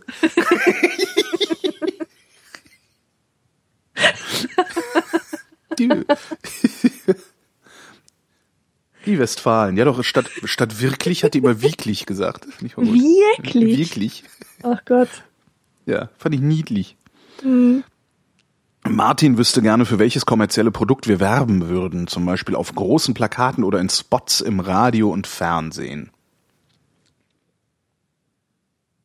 Na, für Joghurtgums, die ich mir zwischen die Zehen tue, als Zehenspreizer. Das wäre auch für mich Das was. Das wäre also vor allen Dingen, wenn der gesamte Spot daraus bestehen würde, wie ich daran scheitere, weil ich ja so eine riesigen Wampe habe, überhaupt mit meinen Händen an meine Zehen zu kommen, um da Joghurtgums dazwischen zu klemmen. Das würde, glaube ich, ganz gut. Und dann halt die Werbung so ohne Fett. Ohne Fett, genau. Ist doch der Wahnsinn, diese Werbung. Die Frage wäre Ähm. doch eigentlich, also ich finde die Frage eher, wofür würdest du nicht Werbung machen? Ich meine, wenn jetzt morgen Ich- Kraus Maffei Wegmann kommt und sagt, hier hast du Bock, Panzerwerbung? Ja. Ich bin der Erste, der sagen würde, ja, cool. Panzer fahren. so. Ich würde grundsätzlich für gar nichts Werbung machen. Vielleicht noch für diese Moleskine-Bücher, weil ich mich mit denen identifiziere. Da schreibt man rein und liest es dann später und so. Und ich schreibe ja und lese und so weiter. Und ich nutze sie auch wirklich gern und stehe hinter dem Produkt. Ich lobe das Papier etc. Aber für nichts anderes würde ich Werbung machen. Das ist doch. Ich finde das pervers, da seine Fresse reinzuhalten. Oder allein schon die Vorstellung, äh, du bist in der Stadt und da fährt ein Bus vorbei mit deiner Fresse Das ist geil, oder? Das finde ich total super. Aber ich bin das auch, also bei mir ist, äh, wahrscheinlich kommt das auch durch, durch meine, meine Berufssozialisation oder so. Ich bin's halt gewohnt, Honorar dafür zu bekommen, dass ich meine Stimme oder mein Gesicht irgendwo hinhalte Okay, und damit was mhm. mache. Darum finde ich das, ich weiß ich nicht. Also ich finde Werbung so, also Werbung ist scheiße. Grundsätzlich ist Werbung scheiße. Werbung kommt immer ungefragt und zwingt dich Botschaften zu verarbeiten, um deren Übermittlung du nie gebeten hast. Ja. Ne, das, also das ist überhaupt keine Frage, aber ähm, sie ist nun mal vorhanden. Und wenn die kommen würde und sagen würde, hier, ich würde dir jetzt gerne Geld geben, damit du anderen eine Botschaft übermittelst, ich, würde ich das wahrscheinlich sogar noch machen. Und ich müsste echt überlegen, wofür ich keine Werbung machen würde. Also würde ich keine Werbung für Waffen machen? Hm, ich weiß es gar nicht. Vielleicht kommt es auch darauf an, was man da machen müsste. Das also es ist ein Unterschied, ob man sich diese Joghurtgums zwischen die Zehen tun muss oder ob man einfach nur wie Steffi Graf für die Barilla-Nudeln in einem eleganten schwarzen Rolli posieren muss. Und es kommt darauf an, was sie dir bezahlen. Natürlich, Das klar. ist, glaube ich, immer ein, ein sehr gewichtiges Argument. Und da kannst Ja. du auch hundertmal sagen, nein, für Waffen werbe ich nicht. Wenn äh, da irgendeiner um die Ecke kommt und sagt, so, pass mal auf, mein Freund, äh, wir finden dich aus irgendeinem Grund so toll, wir legen dir jetzt so viel Geld auf den Tisch, dass du danach bis zu deinem Lebensende nie wieder gezwungen werden kannst, Erwerbsarbeit zu leisten, dann machst du das halt sofort. Mhm. ja. Also wenn mir einer einen Millionenvertrag hinlegt, äh, sorry, dann verkaufe ich meine Seele. Mhm. Das ist total asozial, aber ja. Interessant ich tu, ich finde tu wenigstens Leute, nicht so, als würde ich es nicht tun. Hm. ich finde die Leute interessant, die wirklich hauptberuflich Werbe sind oder die einfach, die man einfach kennt als Werbefigur, wie beispielsweise den schrecklichen Melittermann. Kennst den du ich- die, kennt kennst du die? Fruchtalarm-Werbung? Was? Nee. Fruchtalarm, das ist so ein Kind, das schreit Fruchtalarm und total nervig, einfach nur super nervig. Und das ist das Enkelkind vom Melittermann. Ich, an den Militermann erinnere ich mich noch. Der, der, der soll ja angeblich für eine wahnsinnige Umsatzsteigerung beim Militer-Kaffee gesorgt haben damals. Ja, und zwar ist das Prinzip, glaube ich, dass nervige Werbung sich besser einprägt. Das, Ja, was man hasst, hasst, hat man automatisch im Kopf. Seitenbacher! Lecker, lecker, lecker! Und ich glaube auch wirklich, dass das stimmt. Dass die nervigsten Werbungen die wirkungsvollsten sind. ja, natürlich. Also ich meine, was willst du? Angenehme Werbung funktioniert halt nicht. Also Ja. Und du kannst halt heute noch sagen, ich habe da was am Zahnfleisch, ja, oder oder halt solche Sachen und die Leute erinnern sich daran, weil es so übel einfach war, dass Hm. man es nicht mehr vergessen hat. ich, ich überlege immer noch, ob ich für was ich keine Werbung machen würde. Ich glaube, ich würde keine Werbung machen für irgendwas, was. Ich glaube, Waffen wäre wirklich so die so eine der Grenzen. Mhm. Also Also würdest du das gerade noch so machen oder Nee, das ich glaube gerade nicht so. Das wäre schon Mhm. too much. Es sei denn, sie bestechen mich. Also ich bin käuflich. Ich, ich bin halt bestechlich. Ja. Ähm, da müsste dann aber auch die Summe wirklich schon eine sehr, sehr hohe sein. Von daher äh, stellt sich die Frage gar nicht, weil wer kauft irgendwie einen Podcaster und Radiomoderator für mehrere Millionen ein? Das äh, macht keiner, der bei Verstand ist. Nee, ich glaube, das also so als Prinzip wäre, glaube ich, was, wo ich sagen würde, ich würde keine Werbung machen für irgendwen oder irgendetwas, das ähm, benutzt werden kann, um Freiheit zu unterdrücken oder Mhm. um, um Freiheit abzuschaffen. ja. Also ich würde keine anti-aufklärerischen Sachen machen und ich würde keine freiheitseinschränkenden Sachen machen. Das wäre, glaube ich, so eine Grenze. Also keine Werbung für Esoterik, keine Werbung Nein. für die Kirche. Obwohl natürlich, wenn jetzt die Deutsche Homöopathische Union käme und sagen würde, hier eine Million, wenn er deine Fresse in die Kammer hältst, würde ich das natürlich Ja. sofort machen. Ja. die Kohle einstreichen, gucken, dass im Vertrag nicht sowas drinsteht wie ich darf die hinterher nicht dissen und würde dann einen großen Teil dieser Kohle nehmen, um die hinterher zu dissen. Ja. Rundrum nochmal Spots schalten. So übrigens, äh, ist alles Quatsch, aber die haben gut bezahlt. Dann kommt der Originalspot, dann kommt wieder ich. Das wäre ganz schön. Für die Kirche, ja, das wäre super.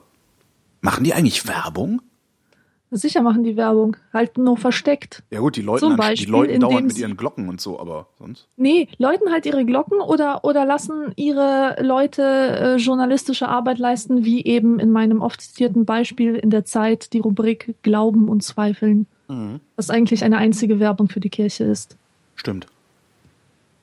Ähm, wobei man dann auch noch ähm, dem evangelischen Pressedienst zum Beispiel, dem EPD, dem muss man aber mal bescheinigen, dass sie einen echt guten Job machen als Nachrichtenagentur. Also das ist wiederum, ich finde das ein bisschen gruselig. Da kommt halt, weißt du, da kommen halt, da kommen die Missionare um die Ecke und machen einen Job äh, äh, richtig, richtig gut, so dass man, dass man sich wirklich oft auf den EPD beziehen kann. Also vor allen Dingen deren Medienabteilung ist äh, sehr, sehr gut. Ja. Naja, aber die, die evangelischen, die sind ja jetzt, das sind für mich die Guten. Echt? Nee. Ja. Also weil du Katholikin, äh, äh, Zwangskatholikin warst. Ja, exakt. Ich, ich habe bei den Evangelischen, die sind mir immer ein bisschen zu verkrampft. Mhm. Also die Katholiken sind alle irgendwie, ich finde die viel entspannter. Echt? Ich bin Kölner. Vielleicht sind Ja, es auch gut, der okay, Kölner die Kölner Katholizismus, der immer so entspannt tut die ganze Zeit. Ja, klar. Ähm, also ich fand die Evangelien immer ein bisschen gruseliger. Hm? Mhm. Ja. Ähm, ich habe ja mal Werbung für Burger King gemacht zum Beispiel, ne? Fernsehwerbung. Was? Hm? Ich hab mal Fernsehwerbung für Burger King gemacht, das war toll.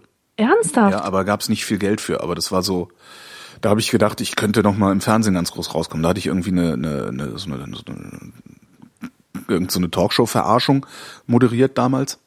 Und ähm, kurz danach fragte dann ein Regisseur, ob ich nicht Bock hätte, hätte so eine Low-Budget-Werbeproduktion da, ob ich nicht Bock hätte, für Burger King so Spots zu machen. Dann bin ich nach Hamburg gefahren und habe dann Burger King-Spots gemacht.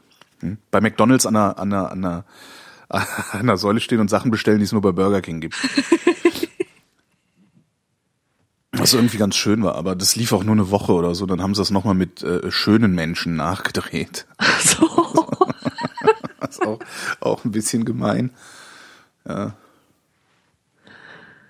Schön. Und die, das, das Absurdeste daran war, dass die, ähm, das Audio war schon fertig, also die Tonspur war schon fertig, die haben die schon aufgenommen. Und ich musste halt so ein Playback dazu machen. Das war anstrengend. Das war relativ anstrengend. Weil das musste halt so aussehen, als würde ich das sagen. Und es sah so aus, als Ja. würde ich das sagen. Ja. Haben hinterher auch einige gedacht, dass, dass ich das auch gesprochen hätte, aber gut. Kann man das im Internet noch sehen? Ich fürchte nicht, nee. Ich fürchte nicht. du fürchtest nicht? Ich, ich, ich fände das lustig, wenn die Dinger im Internet zu sehen wären. Also das, ich fände das wirklich lustig. Ähm, aber ich, das war, guck mal, wann habe ich, warte mal, 2000, ich glaube 2002 war das. 2002 oder 2003, da ist sowas noch nicht ins Internet geflogen. Nee, glaube ich nicht, dass es das gibt. Wenn es einer findet, der immer her damit.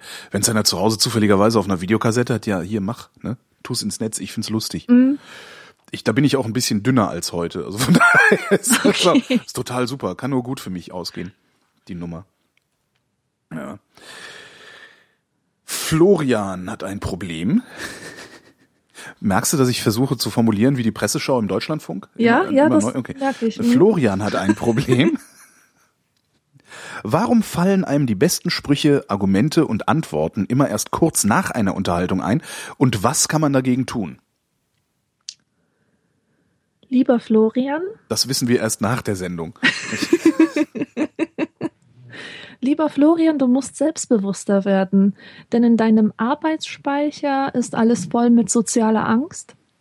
Wenn du diese soziale Angst abbauen kannst, ist da auch genug Platz für kreative Einfälle, gute Antworten etc. Hast du dir das vorher aufgeschrieben irgendwo? Nö. Krass. Nee, das ist eine Frage, die ich mir letztens ernsthaft gestellt habe. Warum man, Ähm, warum man nicht schlagfertig genug Ganz ist? genau, weil ich es nämlich nie bin. Ich auch bin nicht. einfach nicht schlagfertig. Und ähm, dann habe ich, bin ich mal in mich gegangen und habe überlegt, was ist denn das für eine Situation, in der ich bin, wenn ich mir hinterher wünschte, ich wäre schlagfertig Ja. gewesen. Und das ist immer so eine Situation, wo ich mich dominiert fühle von irgendeiner Person oder, oder in die Enge getrieben oder wo ich Minderwertigkeitskomplexe habe, weil ich fühle, dass ich der Situation jetzt nicht gewachsen bin. Aha. Und dann kommt da halt ein blöder Spruch. Und ich bin so konzentriert darauf, zu denken, meine Stimme bricht gleich weg. Ah. Ähm, ich äh, zittere mit den Knien. Ich habe Schweißausbrüche. Was, oh Gott, was mache ich denn jetzt? Ja, ich bin so von meiner eigenen Angst gelähmt, dass das Letzte, was da noch reinpassen würde, eine witzige, pfiffige Antwort wäre. Ja. Bei mir ist es ähnlich, also die, die, die Gründe für mein Schweigen sind andere, aber bei mir ist es halt immer dann der Fall, wenn die Situation kompetitiv wird. Also wenn es nicht mehr darum geht, zusammen einen guten Witz zu erzählen, indem wir uns die ganze Zeit Bälle hin und her spielen und es immer lustiger wird, sondern in dem Moment, wo es darum geht, den anderen durch Witzigkeit zu dominieren, da ziehe ich mich sofort raus. Ja, Weil ich, was sagt hier eben, das mit dem Gewinnen nicht, nicht äh, wirklich kann. genau, genau. Ähm, interessant, ja, so habe ich das noch nie gesehen. Oder Das heißt, ich müsste mich eigentlich nur dem Kampf stellen, sozusagen. Und, Genau. Äh, aber da habe ich halt keinen Bock drauf. wie ist es denn, wenn dich jemand dumm anmacht? Und Den zwar, ignoriere ich. echt? Ja, wer mich dumm anmacht, Aber den wenn, ignoriere ich. wenn halt. dich vor versammelter Mannschaft irgendjemand dumm anmacht, wegen einer Sache, von der du weißt, dass sie äh, so, äh, du hast halt selber ein Problem damit, das ist deine Schwachstelle, ja, und diese Schwachstelle wird jetzt angesprochen. In solchen Situationen braucht man Schlagfertigkeit. Naja, ja, Und genau dann kommt sie eben nicht, weil man, ja. weil man sich so besonders gelähmt fühlt und, Ich- und bloßgestellt. ich werde selten dumm angesprochen, ehrlich gesagt. Mhm. Ja, Also weil du eine starke Präsenz hast. Also zumindest meine, meine, meine Schwachstellen werden selten ange, wie, wie nennt man das, getriggert. Triggerwarnung. Ähm, die werden relativ selten getriggert, weil die auch, die sind, ich habe jetzt nicht so viele, ehrlich gesagt. Also ich bin nicht beleidigbar zum Beispiel. Mhm. Das ist gut. Ähm, also ich wüsste jedenfalls nicht, wodurch man mich beleidigen könnte. Vielleicht findet es irgendwann mal irgendjemand raus und wird dann erleben, was passiert, wenn man mich beleidigt, weil ich weiß es selber nicht.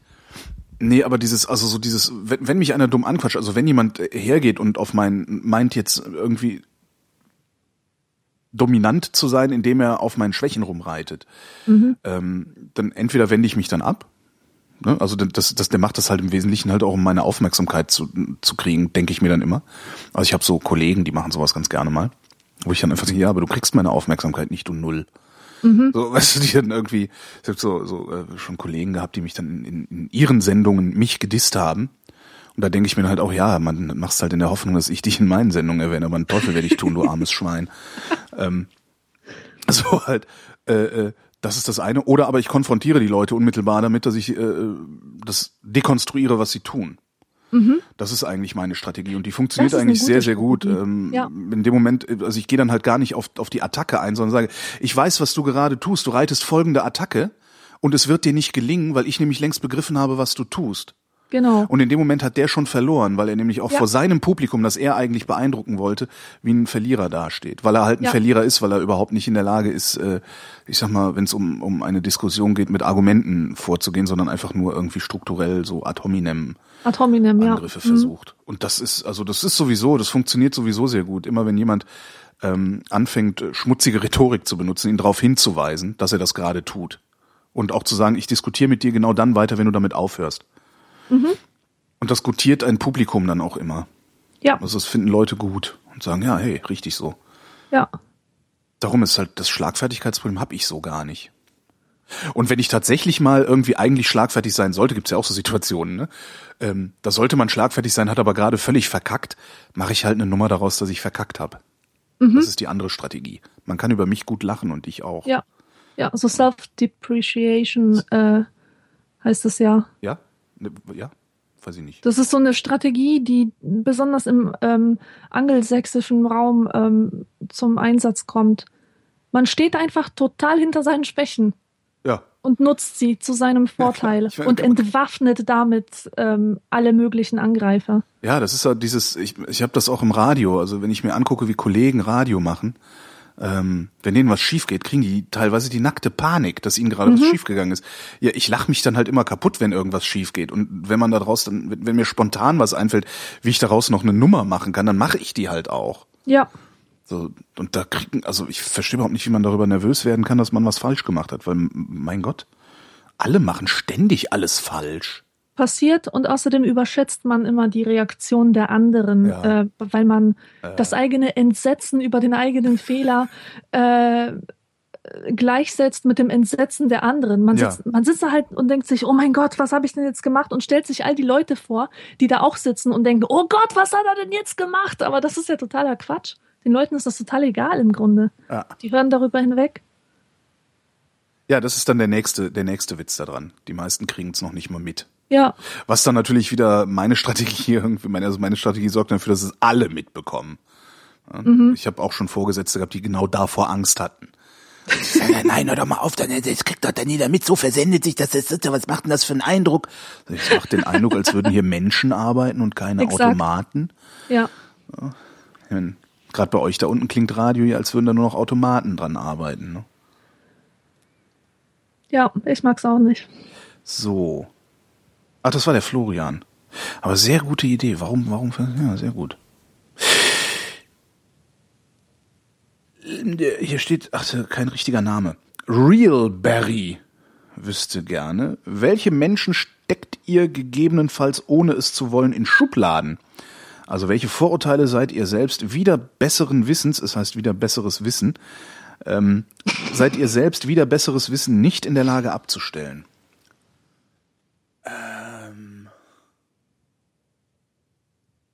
Na, Vorurteile sind so schön.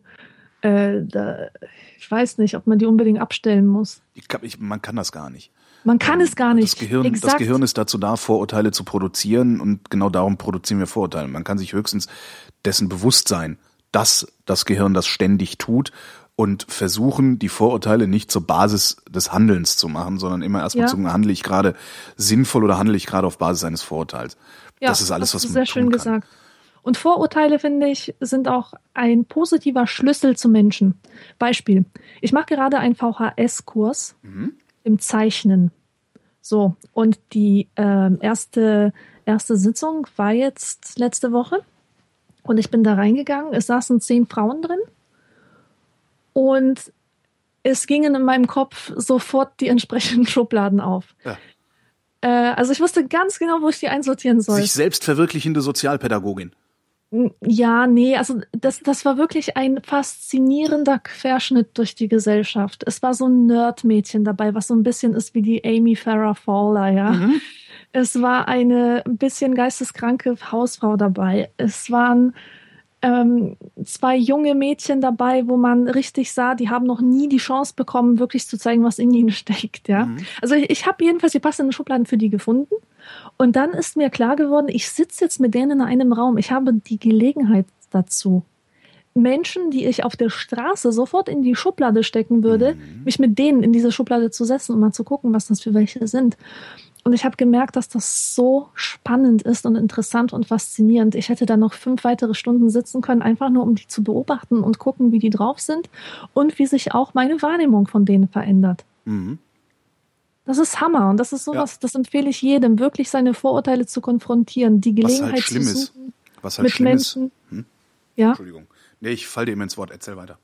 ja, nee, ich war auch schon fertig. Ich Was ich, halt so, was ich halt so schlimm finde, und das passiert mir sehr häufig, ist, dass ich meine Vorurteile bestätigt bekomme, wenn ich sowas Ja, mache. leider. Wenn ich Mhm. sage, okay, ich lasse mich jetzt mal drauf ein, weil ich merke gerade, ich bin mal wieder, ne, ich habe mal wieder äh, meine Vorurteile zur Basis meines Handelns gemacht oder meines meines Empfindens. Ähm, ich lasse mich jetzt mal auf dich ein, weil ich dich ja mit Vorurteilen belegt habe und dann festzustellen, die Vorurteile, die ich da hatte, die haben gestimmt.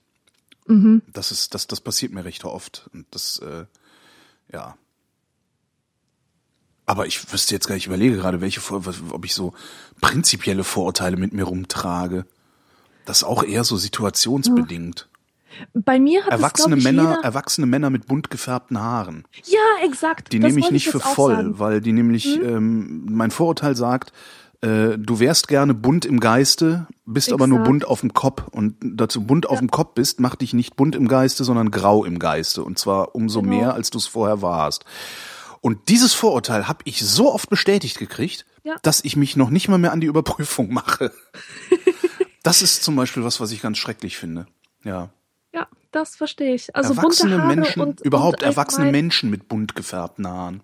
Oder mit extravaganten Outfits. Und ich meine jetzt nicht originelle Outfits, Hm? Sondern- die wirklich originell sind, sondern die so Originalistisch. gewollt krass Kummer. Ja, Ja, Originalismus nenne ich das immer, Sehr ja. schön. Ja, Das ist ja, ja, ja, ja. Darum muss ich auch immer so lachen über äh, was sich heute so Punk nennt, ja, weil das das sind halt so ja Menschen, also stimmt, das sind noch nicht mal nur die Haare, sondern wirklich erwachsene Menschen, die sich äh, ja originalistisch, also zwanghaft zwanghaft auffällig irgendwie äh, kleiden oder sonst wie äh, mit Äußerlichkeiten umgeben. Ähm, und ich unterstelle denen allen, dass sie das tun, weil sie sich so für, weil sie glauben, dass sie selbst davon originell werden. Und genau das Gegenteil ist halt der Fall. ja. Und es ist tatsächlich so, Das die so schönes, ja. interessantesten Menschen, die ich in meinem Leben kennengelernt haben, habe, waren graue Mäuschen. Ja, das sind all die unauffälligen. Ja. Mhm. Also das wäre das wär so ein Vorurteil, das empfehle ich jedem äh, abzubauen, dass man halt denkt, jemand, der aussieht wie ein graues Mäuschen, ist auch innen drin langweilig und ein graues Mäuschen. Meine Gerade die Mutter- Leute, die nicht auffallen, sollte man äh, sich genauer ansehen. Meine Mutter sagt immer, stille Wasser sind tief. Ja, stimmt ja auch. Ja.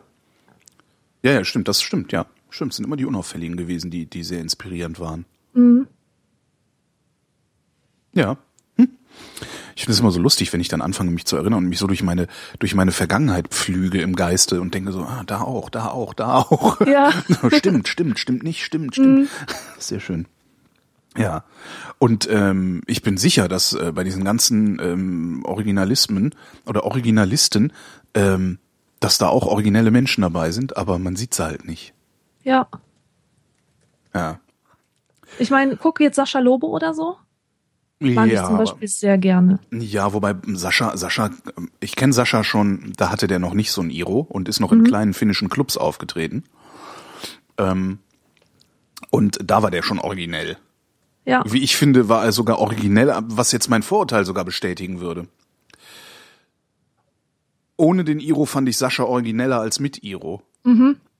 Das wäre mal, das muss ich mal, warum eigentlich? Ja, Da- der da- Iro war halt nicht Voraussetzung für seine Kreativität Ja, aber ich- ich hör- ich- kein Ausgangspunkt. Ich höre Sascha, ich höre Sascha ja zu und lese, was er schreibt, weil, weil, weil Sascha ist nicht, weil er den Iro hat. Dieser Iro funktioniert, der ist fürs Fernsehen. ja? Hat er auch irgendwann mal in einem gesagt. Interview Mhm. gesagt. Äh, er hätte eine gut gehende Frisur. ja, Und äh, also der, der, der, das ist einfach ein Markenkern, also zumindest nach außen hin. Ähm, aber ich überlege gerade, es kann auch sein, dass ich ihn früher origineller fand, weil ich, weil er neuer war in meinem Leben. Mhm. Aber warum? Da muss ich mal ein paar Tage drüber nachdenken. Wahrscheinlich wird es mir nie einfallen. Der Holger Klein wüsste gerne. Eine Mail von Holger Klein at fritz.de haben wir. Rein hypothetische Frage. Hattet ihr schon mal Probleme, dass sich jemand als euch ausgegeben hat? Muss es nicht heißen für euch? Für euch, ja, ja, super, ja. super. Ja. Publikums, das ist so subtile Publikumsbeschimpfung, immer im E-Mails korrigieren. Sehr gute Idee. Das führen wir jetzt ein. Ähm, Identitätsdiebstahl, hat's das schon mal? Ich auch nicht. Also was ich habe ist, äh, es gibt auf, auf, auf äh, Facebook gibt's irgendwie einen Holger Klein, der bin ich nicht. Und ähm, das scheint irgendwie jemand zu sein, der mal so Fan von einer Sendung war oder sowas und das angelegt hat. Und ähm, das sah halt irgendwie, sah das aber aus, als wäre es Holger Klein. Und äh, da haben auch Leute hinkommentiert und so. Dann habe ich mal an Facebook äh, geschrieben, hier, äh, das bin ich nicht. Haben die gesagt, ja, beweis das mal. Ich hab gesagt, was? Die, die wollen von mir ein Perso haben, ja? oder eine Kopie von meinem Personalausweis. Äh, Dass du das nicht dass ich bist. das nicht bin. Also, dass ich berechtigt bin, im Namen von Holger Klein zu sagen, ich bin nicht Holger Klein. Ja, Das ist, äh, das ist, äh, das ist so grotesk. Das ist, äh, das ist Kafka. ja. Also, wenn, dann sollen die gefälligsten Perso verlangen, wenn jemand behauptet, irgendjemand zu sein. Aber ja, nicht, eben. Ne? Das, ja. Und dann habe ich mir überlegt, dann könnte ich eigentlich mal anfangen, da irgendwie tausende von Fake-Profilen anzulegen für alle möglichen Kollegen, die ich mal so hatte.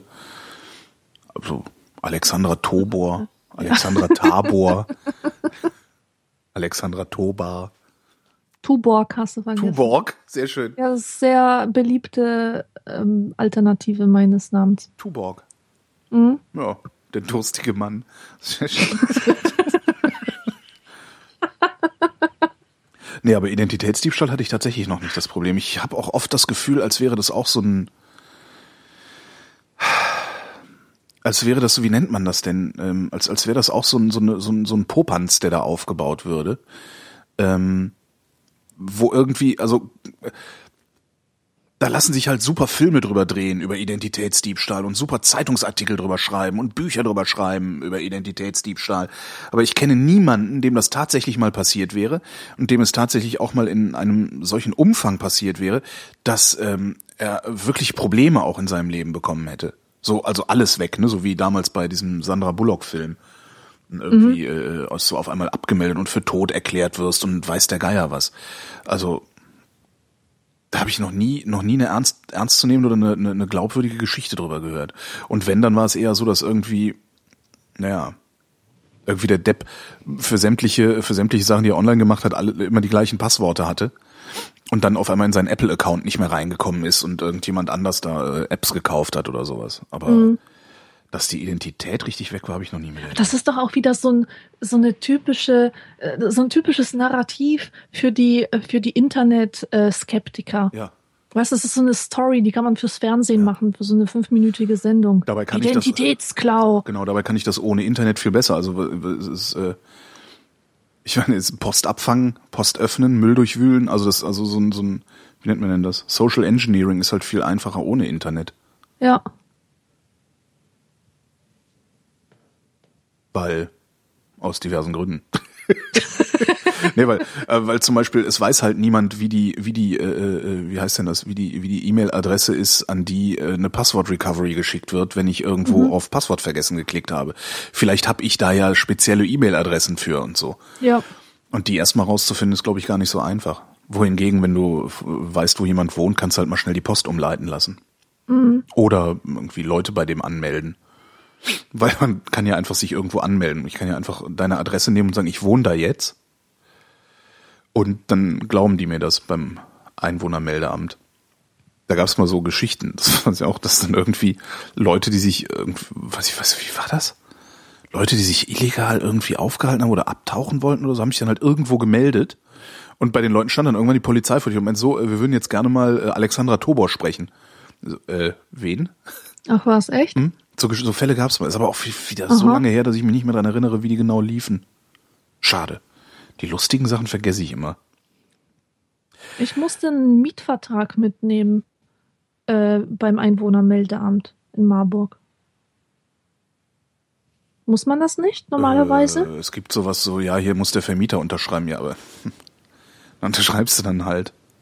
Stimmt. Also, ich hab, ich weiß gar nicht, ich, ich was, was habe ich denn beim letzten Mal, wo ich mich. Nee, auch nicht. Habe ich einen Mietver? Ich weiß es gar nicht mehr.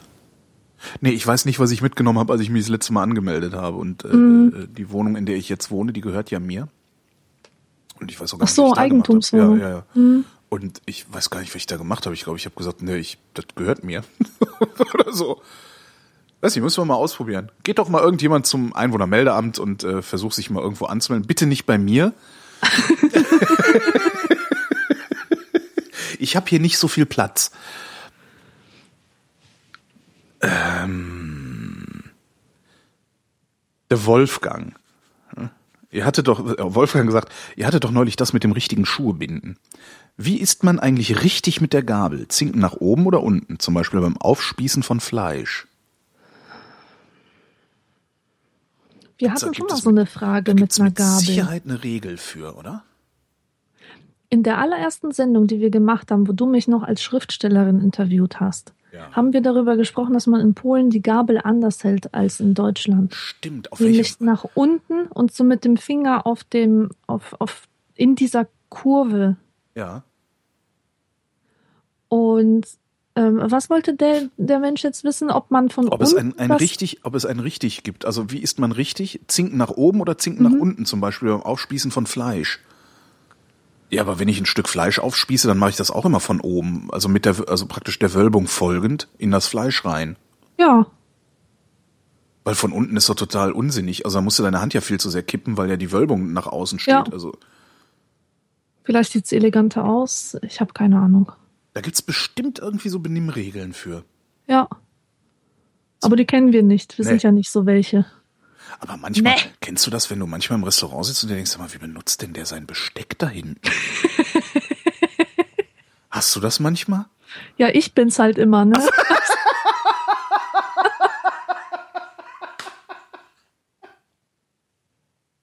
Ach Gott.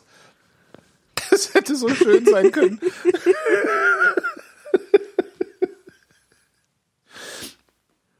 ähm, Ich habe wirklich überhaupt.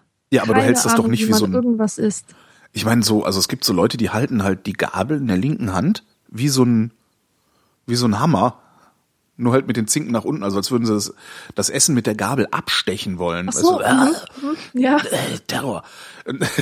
Und essen dann auch so. Ich habe das mal gesehen, da hat einer, weißt du, Faust, linke Hand zur Faust, die Gabel guckt praktisch unten raus, der hat da Essen drauf gesteckt und dreht dann die Hand, du musst ja die Hand dann sehr weit nach außen drehen, damit du das Ja. überhaupt zum Mund kriegst. Ja. So hat der gegessen. Ja, da hätte ich mir vor Schreck fast in die Zunge geschnitten. Ja, war so ein Naturbursche wahrscheinlich. Genau. Turbursche. Holzhacker. Aber wie macht man das richtig rum? Ich überlege gerade. Hm, habe ich hier eine Gabel liegen, weil ich nicht aufgeräumt habe? Nee, habe ich nicht. Hm. Aber sonst halte ich die Gabel, also wie hältst du sonst die Gabel? Auch so zwischen, was ist denn das, Zeigefinger und Mittelfinger, Mittelfinger und Ringfinger und so wie Ich so ein Schäufelchen, ne? So, Ich leg da immer den Zeigefinger drauf. ja. Also wenn ich irgendwas schneide, von oben und die Gabel zeigt nach unten. Genau. Zwischen, Ja, und- zwischen und Daumen und Ring, zwischen Daumen und Mittelfinger, Zeigefinger oben drauf, Gabel zeigt nach unten, schneiden. Aufspießen. Genau. Warte, ich mache das gerade mit dem, meinem Müsli-Löffel nach hier. Aufspießen. Und dann hängt's halt wirklich davon ab, was ich. Nee, aufspießen, dann aber auch mit dem Zeigefinger oben drauf zum Mund führen. Das mache ich schon. Ja. Es gibt aber Leute, die drehen dann nochmal um.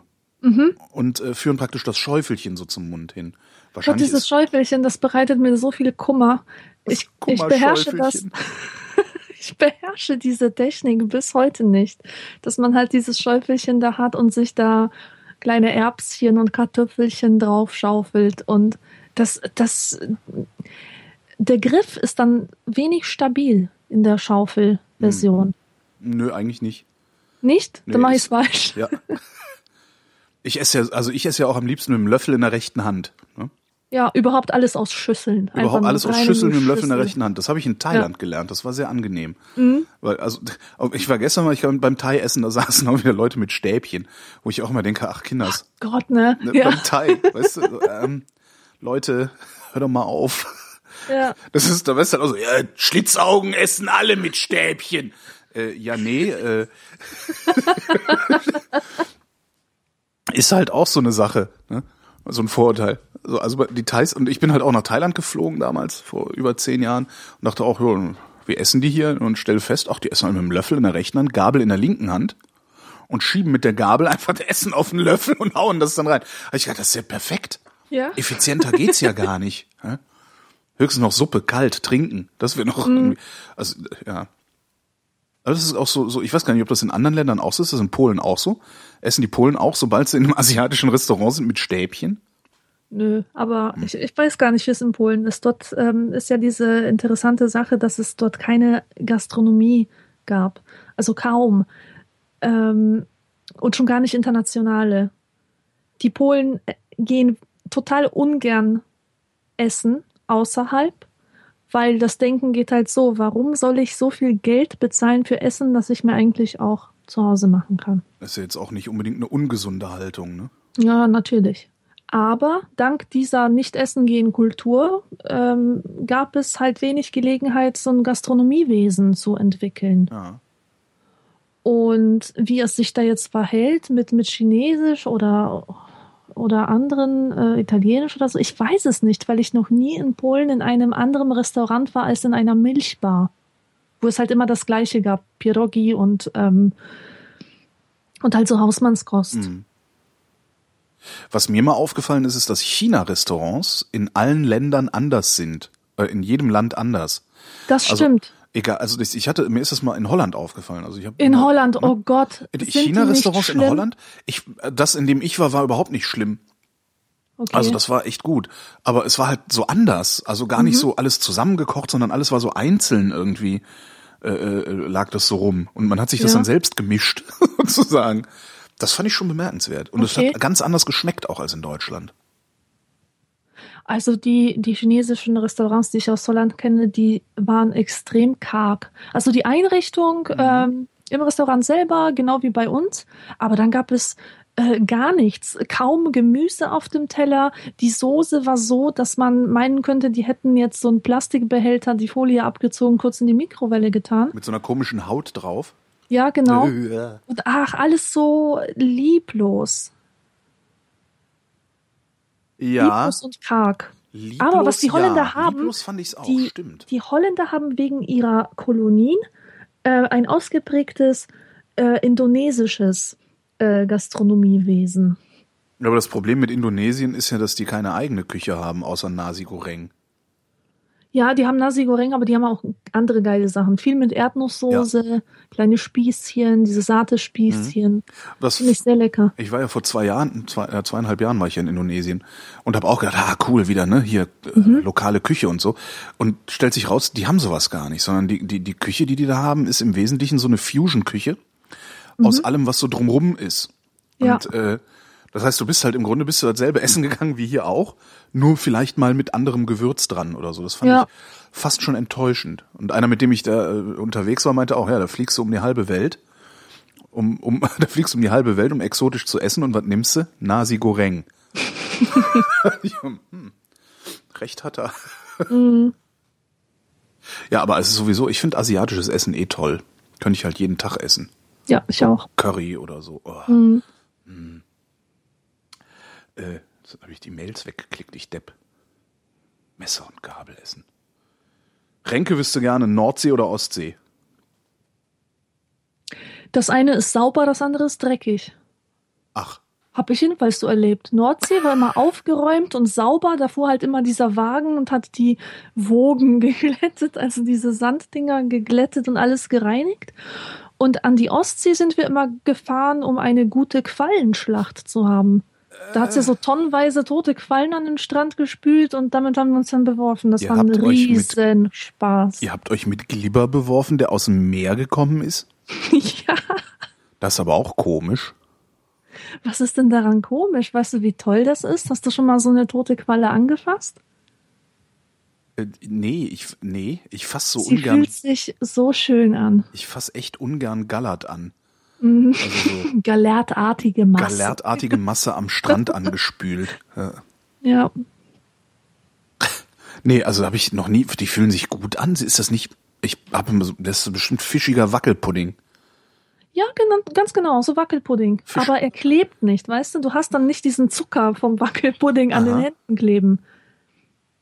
Sondern es ist einfach so, also, hm. Einfach so Glibber, kühlender Glibber. Äh.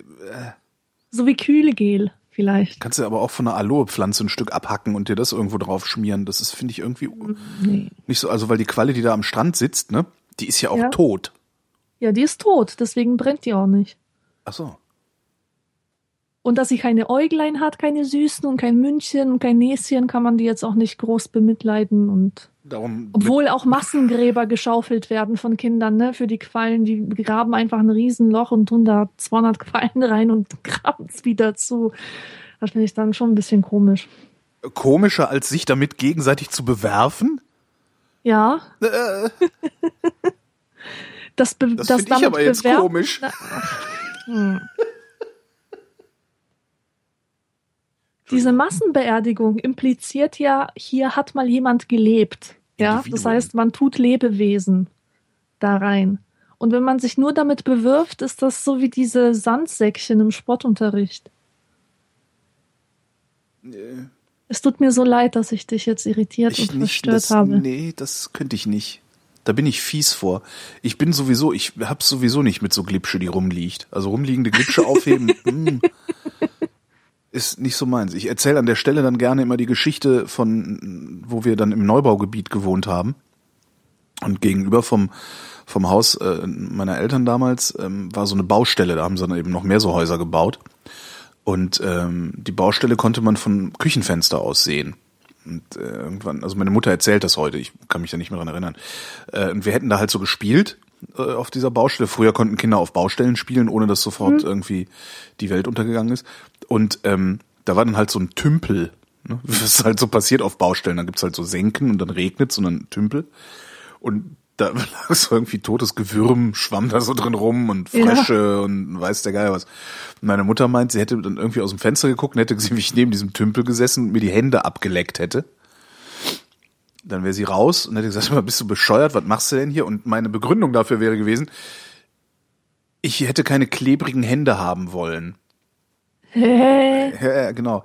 Danach habe ich dann irgendwie drei Tage kotzend und scheißend im Bett gelegen. Och nein. Weil ich mir natürlich irgendwelche komischen Bazillen aus diesem Tümpel einge, eingetreten habe. Ja, aber so sehr ist das mit, bei mir mit der Glipsche. Ich lege mich lieber kotzend ins Bett, als Glipsche anzufassen.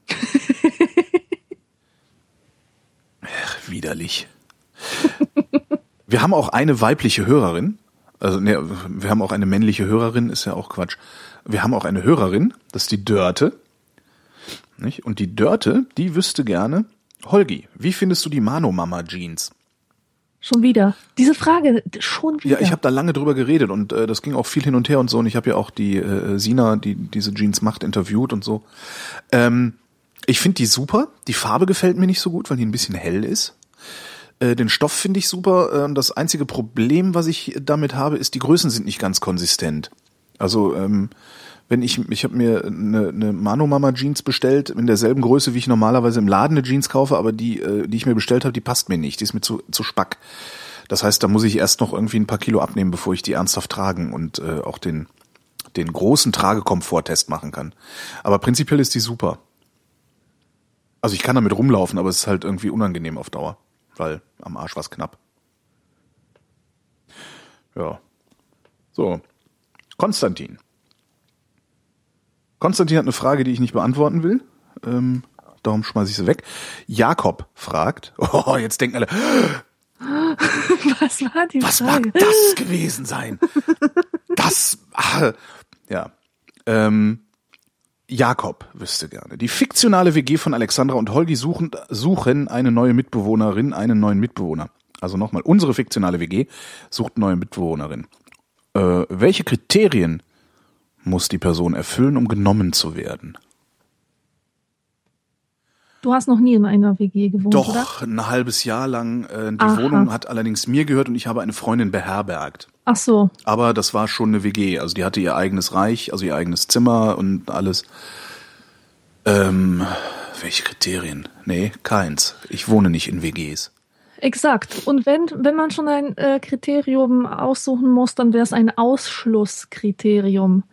Oder wären Ausschlusskriterien. Bei meinen Mitbewohnern wäre es mir total wichtig, dass sie rücksichtsvoll sind. Ja. Und das bedeutet kein, ich singe gern auch unter der Dusche.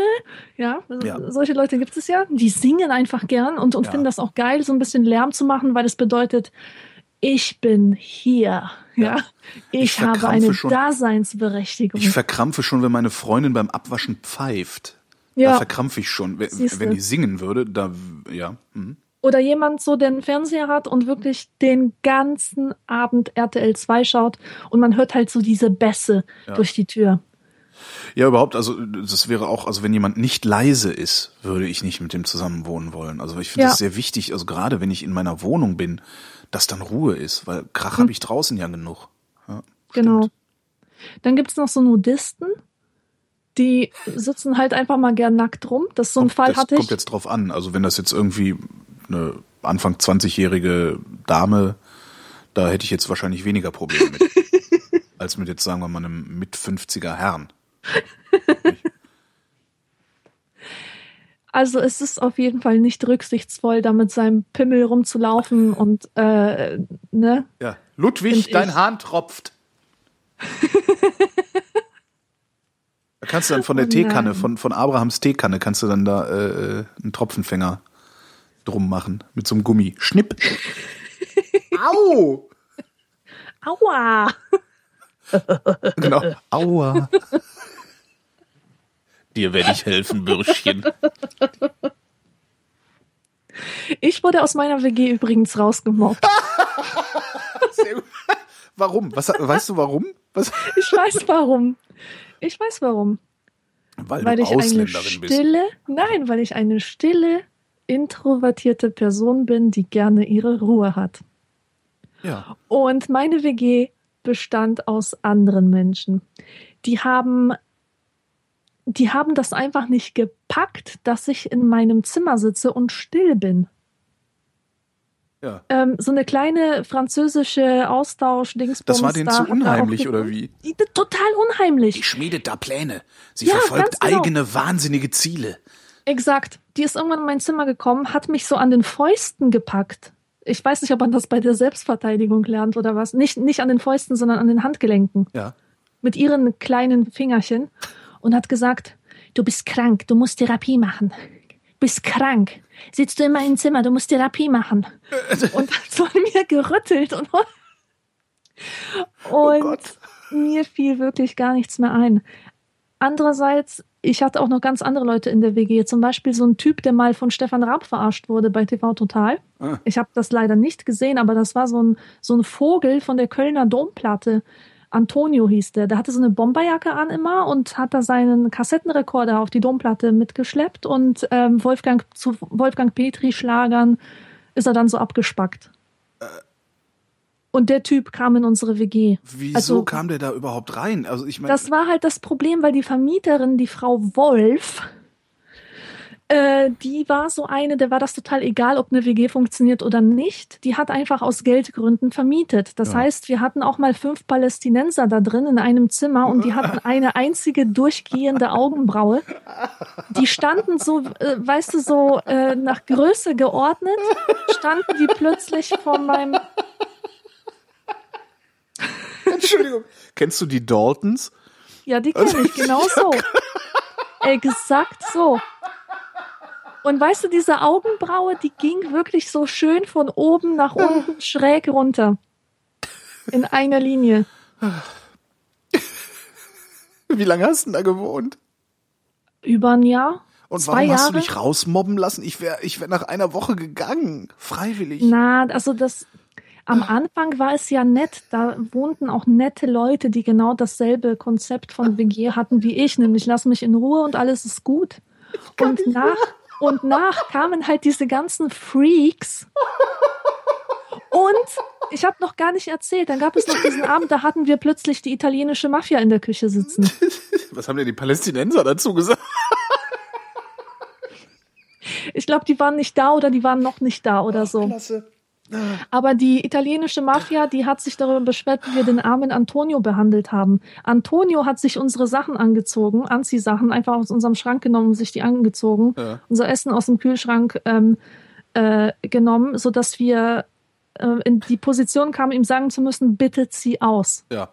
Am nächsten Tag stand die Mafia vor der Tür.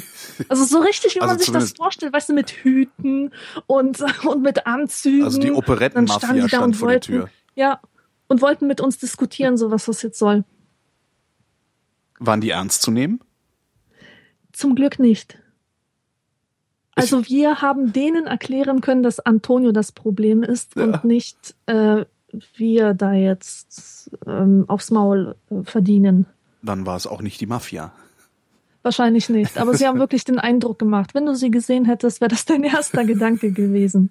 Aber dann muss man sich wahrscheinlich trotzdem zusammenreißen, dass man sich nicht kaputt lacht, wenn da so drei Typen mit Hüten vor der Tür stehen und sagen, "Äh, Ja, wir natürlich. sind ganz böse.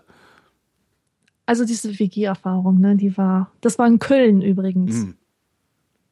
Das war, Ja, aber meine das war die WG, Härte, filmreif. meine WG-Erfahrung war auch in Köln. Also, wo ich dann die Freundin beherbergt hatte, das halbe Jahr Mhm. oder wie lange das war. Äh, Und ich möchte das nicht mehr. Ähm, Das, ähm, was, das Problem, das ich mit WG habe, ist, ähm, nee, andersrum. WG ist für mich ein Problem, weil ich nicht damit klarkomme, nicht zu wissen, was mich erwartet, wenn ich nach Hause komme.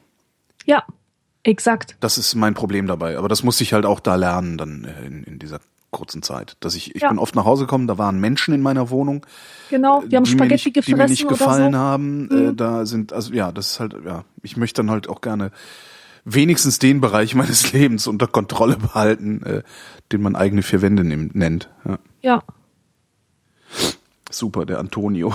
Was ist denn aus dem geworden, weißt du das? wenn ich das wüsste. Der hat uns erzählt, dass er überall rausfliegt. Ähm, aus, also aus jeder Wohnung und WG, wo er irgendwie versucht unterzukommen. Und das hat er begründet damit, dass die Nachbarn sicher, äh, Quatsch, dass die Nachbarn eifersüchtig sind oder neidisch sind, weil er nämlich ständig Post von Pro7 bekommt. Ich weiß nicht, was aus dem geworden ist, aber ich war dann paar Monate oder sogar Jahre später auf der Domplatte und da war der und hat wieder seine Spackennummer abgezogen. Und dann habe ich noch zwei Mädchen beobachtet, die lachend an ihm vorbeigehen und meinte, äh, der war mal bei Stefan Raab, das habe ich auf Video. So. Wie lange ist das, Das- her? das war 2003. Zehn Jahre. Ja. Kann ja mal jemand, vielleicht haben wir ja Hörerschaft in Köln. Äh, guck doch mal auf der Domplatte, ob da Antonio rumspackt. Uns würde ja. interessieren, wie es Antonio geht. Mhm. Genau. Er braucht nicht vorbeizukommen. Es reicht uns, wenn ihr uns sagt, wie es Man Antonio erkennt ihn an geht. der Bomberjacke, falls er immer noch das, das Erfolgsoutfit trägt. Elia wüsste gerne. Habt ihr ein Lebensmotto? Ich hasse Motten. Außerdem, Motten? ähm, weißt du, Motten, Lebensmotto. Was war das ein Mädchen, das diese Frage gestellt hat? Elia ist eher ein Jungsname. Elia, stimmt. Hm. Das ist ein Jungsname, ja. Okay, weil ähm, so Lebensmotto, das ist so eine typische Frage, auf die immer Mädchen eine Antwort wissen. Ach, Also viel schneller als Jungs. Denn die, die sind ja gewohnt, sowas in Poesiealben zu schreiben. Ach so, Jeder so- Tag, an dem du nicht lächelst, ist ein verlorener Tag. Mhm. Oder, mein Liebling, man sieht nur mit dem Herzen gut. Dabei sieht man mit dem Herzen genauso gut wie mit dem Blinddarm. ja. Ja. Mag ich nicht so. Lebensmotto. Gibt es, ich, ich behaupte ja immer, dass es immer was zum Lachen gibt. Das wäre dann vielleicht mein Lebensmotto, aber Lebensmotto. Es gibt so einen polnischen Spruch, den finde ich ganz gut. Und zwar, nie ma złego, co by na dobre nie wyszło. Und das bedeutet, es gibt kein Böses, das sich nicht zum Guten wenden würde. Ja, es gibt einen Kölschen, also wir Kölner haben das auch, der heißt ein bisschen anders, der heißt, es hätten wir immer Joti Jange. Ja, genau. Also cool Ja. ist übrigens äh, zu sagen, äh, in, im Polnischen gibt es ein Sprichwort und dann nur den Polnischen, nur das Polnische zu sagen und es nicht zu übersetzen. Das finde ich eine der schönsten Betrollungen überhaupt. Das ist jetzt halt aus aus ähm, ähm, gerade habe ich äh, ich habe es gerade erst wieder rausgekramt. Äh, der große Diktator mit Charlie Chaplin. Ich weiß nicht, ob du den kennst, wo er Hitler spielt. Ja, kenne ich. Und da gibt's nämlich auch eine Szene, da sagt er, es gibt ein altes romanisches Sprichwort, das lautet, einer flitzt der Hülten zückt, hüllt der sagt der Hültenflett. Und alle drum waren, aber du erfährst halt nie, was es bedeutet. Das finde ich eigentlich total klasse. Sowas Ja. kann man mit Polnisch gut machen, weil hier spricht eh keine alte Sau Polnisch. Ja. Außer die Polen halt. Ja. Nee, aber ein Lebens, so richtig ein. Lebensmotto, Motto, nee. Außer, dass die Kölschen, diese Kölschen zehn Gebote, von denen ich auch immer nur so drei oder vier zusammenkriege. Ja. Na egal. Wahrscheinlich sind's nur drei oder vier, ne? Ja. Weil ist ja Kölsch, ist ja egal. Aber es sind, hier sind unsere zehn Gebote. Es sind nur drei. Ja, egal. Sind, sind zehn jetzt. Komm hier, trink doch ein Bier, dann werden das zehn. zehn Bier sind auch eine Jacke. So, der Luis. Luis wüs wüsste gerne, welche Rolle spielt die Gestaltung in eurem Leben und wie gewichtet ihr gutes Design beim Kauf von Produkten? Äh, Sehr. Sehr, echt? Ja, ich kaufe halt das nichts. Produkt an, oder? Ich, ja, na, Ich meine, wenn du nur eine Zitronenpresse brauchst. ich lege auch in der Küche, also ich lege auch darauf Wert, dass mein Arbeitsgerät gut aussieht. So einer bist du. Ja. Allerdings kaufe ich kein Arbeitsgerät, das nur gut aussieht. Das mache ich halt auch nicht. Also das muss schon, das muss schon vernünftig funktionieren. Also wenn es nur gut aussieht, aber mittelmäßig funktioniert, kaufe ich es nicht. Äh, Es muss schon erstklassig funktionieren und dann auch noch gut aussehen, dann, Ja. dann ist das super. Ja, Ich da würde es- man auch gerne was drauf. Genau. Und wenn ich keine Wahl hätte, also wenn es nur hässliche, gut funktionierende Sachen gibt, kaufe ich auch die hässlichen, gut funktionierenden Sachen. Ich bin aber bemüht, immer auch was fürs Auge zu haben. Ja, Das ist mir echt wichtig. Also ja, obwohl ich eigentlich auch, ich habe eigentlich gar keinen Geschmack. Das ist halt so ein bisschen problematisch. wie meinst du das? Naja, meinst ich sag halt du, immer, ey, guck mal, hübsch, ne? Oder? Genau. Ich Ja. habe einen Scheiß guck mal, hübsch, ne? Und alle sagen, nein. Ach so. Also ich finde immer Sachen hübsch, die andere irgendwie nicht so hübsch finden. Ja. Und umgekehrt, lila. Kennst du diesen hellblauen Fiat 500? Äh, diesen hellblauen? Diesen hellblauen Fiat 500. Also, den gibt's natürlich in allen Farben, aber es Du gibt meinst den, einen den Fiat aktuellen Fiat 500, der, der so rumfährt, diese Knutschkugel. Knutschkugel, genau. Ja. Kenne ich, ja. Will ich gerne haben. Also das, Oh, ich auch. Ich Dieses ich find den Auto ist der toll. Wahnsinn. Ja. Und ich kann nicht mit Autos, ich, ich habe keine, keine Beziehung zu denen, weil ich ja auch keinen Führerschein wollte habe. sagen, ja? du hast nicht Aber jedes Verwendung. Mal, jedes Mal, wenn ich dieses Auto sehe, will ich mich reinsetzen. Freundin? Freundin von mir hat sich so einen gekauft und ich beneide die wirklich bis zum Umfallen darum. Ja, Und die hat sogar einen mit Glasdach, mit so Glaspanoramadach. Wow. geil. Ja, das wäre, also dieser Fiat ist auch, äh, das, das wäre auch, glaube ich, äh, der einzige Grund für mich, Neuwagen zu kaufen. Mhm. Obwohl die mittlerweile gibt's sie ja auch schon gebraucht für, für einen okayen Preis. Aber ich, ich finde den so schön. Und das Schlimme ist halt, ich, das ist halt gerade so so eine Grenze, was man sich noch so leisten kann, weißt du? So, ich weiß nicht, was kostet der in einer sch- schönen Ausstattung, glaube ich, so 15.000 oder so. Das kann man noch irgendwie stemmen. So mit ein bisschen Kredit und äh, Sparbuch und so. Und das finde ich immer so gemein, wenn solche Sachen mich an meine finanziell, an die Grenzen meiner finanziellen Leistungsfähigkeit führen würden. Ja, Also und ich da sitze und denke, ich könnte es tun. Ich, ich könnte es, ist ganz knapp nur. Und dann, das ärgert mich immer sehr. Hm. ja. Also wenn es dann so ein Bentley ist oder so, wo ich sage, hätte ich auch gerne, ne, so ein Cabrio oder sowas, aber kostet halt mm, 200.000 Euro oder so, kriege ich nicht. Kann ich mit leben. Aber wenn es irgendwie noch gerade so erreichbar ist, das macht mich immer fertig. Ich finde das ganz schlimm, wie sehr gutes Design Begehrlichkeiten weckt. Ja, dazu ist es da. Also, ne, so dieser äh, ähm, ähm, erwähnte Fiat, für den würde ich glatt den Führerschein machen. ja. Einfach nur, um den jeden Tag betatschen zu können. ja. Und der ist ja auch von innen schön. Ach Das Gott, ist ja von oft, innen. Du hast es ja Hör oft, auf, dass du dann das- irgendwie ein tolles Kar Karosseriedesign hast. Äh, äh, Von innen sieht die Karre halt total scheiße aus. Ja. Amerikanische Autos. Also amerikanische Autohersteller können das total gut. Super Karosserien und von innen sieht das Ding aus wie so, ja, total langweilig und so äh, Billo. Ach. Ja. Chat schlägt gerade vor, ich sollte ein Crowdfunding-Projekt aus dem Fiat machen. Gute Idee. Oh, die Crowdfunding-Plattformen damit trollen. So, ich hätte gern ein neues Auto, äh, weil das hübscher ist als mein altes Auto und äh, hätte jetzt gerne Geld dafür. Und wenn ihr, ne, dann gibt's ja immer so, beim Crowdfunding gibt's ja immer so diese Dankeschön-Liste, ne? Wenn du einen 50er gibst, kriegst du so. Ja. so Ja, ja. Dann gibt's halt so völlig irgendwie, ja, äh, wer einen Zehner gibt, kriegt ein Foto von mir mit meinem neuen Auto. wer einen 20er gibt, kriegt zwei Fotos von mir mit meinem neuen Auto. So halt.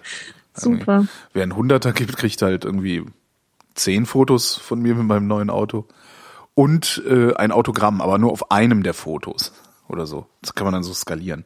Ich habe nur das Gefühl, dass das nicht sonderlich erfolgreich werden könnte. Obwohl, es, es, es, wenn, wenn irgendwo so ein bescheuerter, also mir geht's ja oft so, dass wenn irgendwo so ein bescheuerter aufschlägt, so, hey, ich mache eine bescheuerte Idee, dann gebe ich ja gerne erst recht einen Zehner.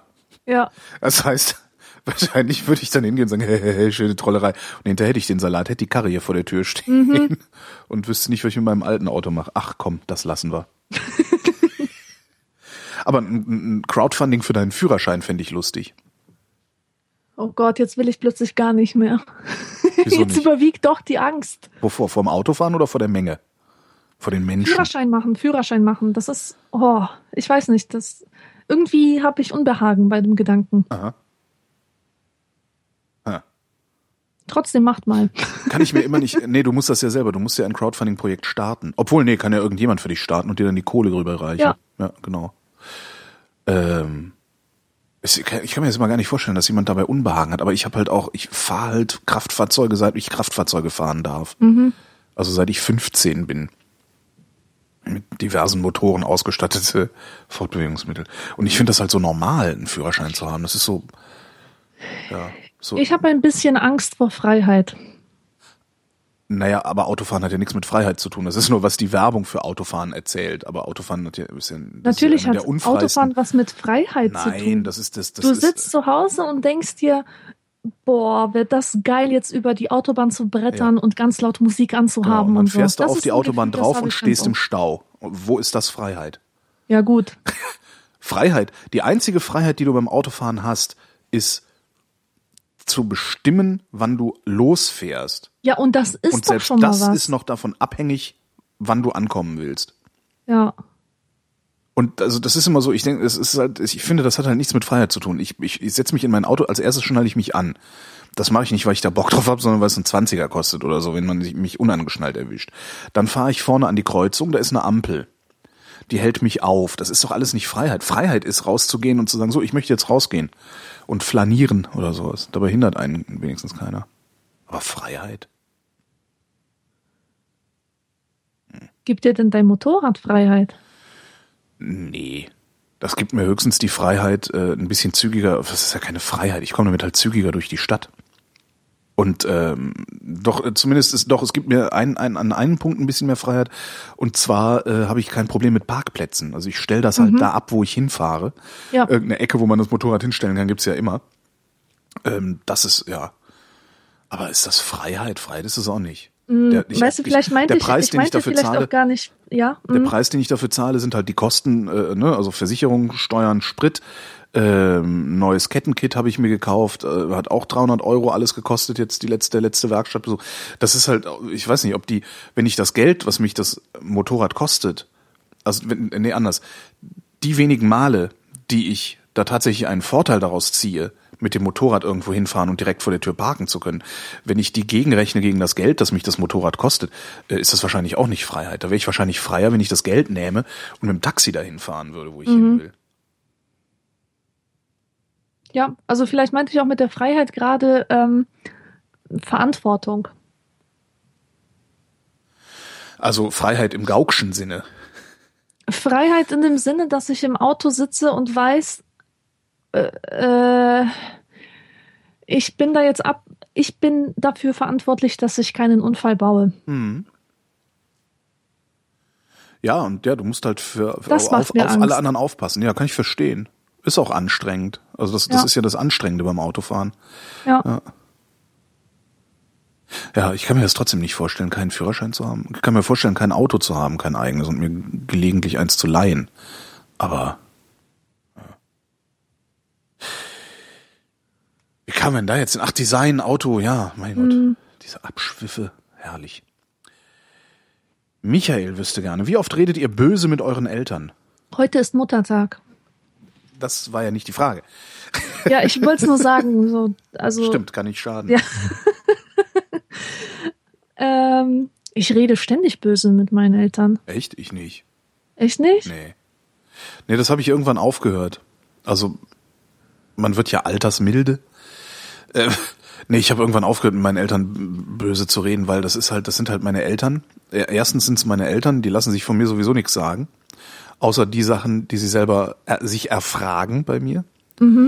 Ähm, Und wenn die mich was fragen, muss ich nicht sauer reagieren. Also man wird ja immer nur sauer, aus, weil man ungeduldig ist, weil sie irgendwie das mit dem Internet nicht hinkriegen oder, oder, oder weiß der Geier was oder immer noch irgendwie, weiß ich nicht, Sachen aus dem letzten Jahrhundert machen, die völlig unsinnig sind. Ja. Ähm, aber die machen die halt so und die können damit gut leben, wie sie es machen.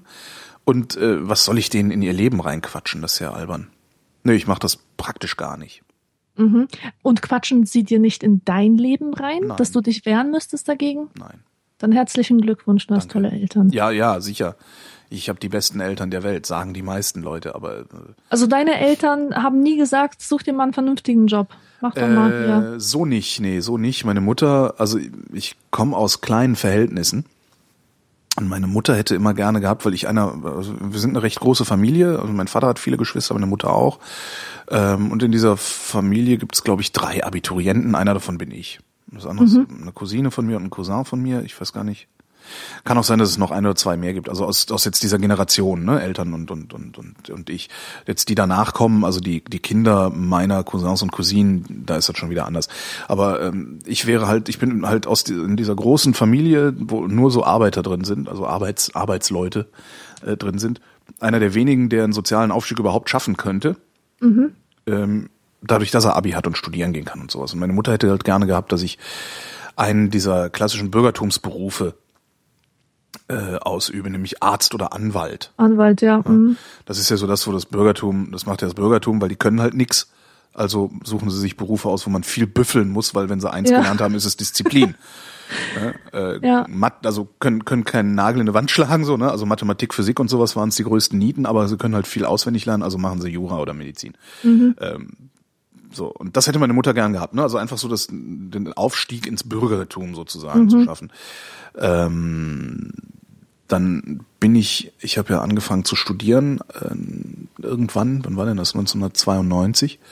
Und äh, kurz nach dem Studium, also ich, ich weiß gar nicht, was Semester losging, im Oktober, Anfang Oktober, Ende Oktober habe ich angefangen beim Film zu arbeiten, als Produktionsfahrer bei der Frankfurter Filmproduktion und ähm, habe halt fürchterlich viel gearbeitet. Also wirklich schlimm. Ich bin morgens um fünf aufgestanden, nachts um elf nach Hause gekommen und morgens um fünf wieder aufgestanden. Und meine Mutter meinte irgendwann, äh, also hat sie dann später erzählt, meinte sie, sie hätte das nie wirklich gut gefunden mit dem Film so. Aber das wäre das erste Mal gewesen, dass sie beobachtet hätte, wie ich zu wenig Schlaf habe, sehr früh raus muss, sehr spät ins Bett komme und trotzdem glücklich bin. Ah, Und da hätte sie sich dann gedacht, okay, dann scheint das ja seine Sache zu sein. Ich finde das zwar immer noch nicht so toll, weil das ist ja fahrendes Volk, Zirkus und Zigeuner, ne, ja, so, ne? genau. Das ist ja junger Mann zum Mitreisen gesucht, hier alles. Ähm, das, das war viele Jahre. Also sie hat zwischendurch hat sie dann immer noch mal, gerade wenn dann so, so komische Umbruchphasen waren, wo ich dann mal keinen Job hatte, sondern, sondern irgendwie auf die Anschlussproduktion gewartet habe oder sowas, äh, hat sie dann halt immer gesagt, ah, willst du nicht doch noch mal versuchen, irgendwie Anwalt oder Arzt zu werden? Siehste, ja, genau. Und äh, irgendwann, da war ich dann schon beim Radio, haben die mich mal in Berlin besucht.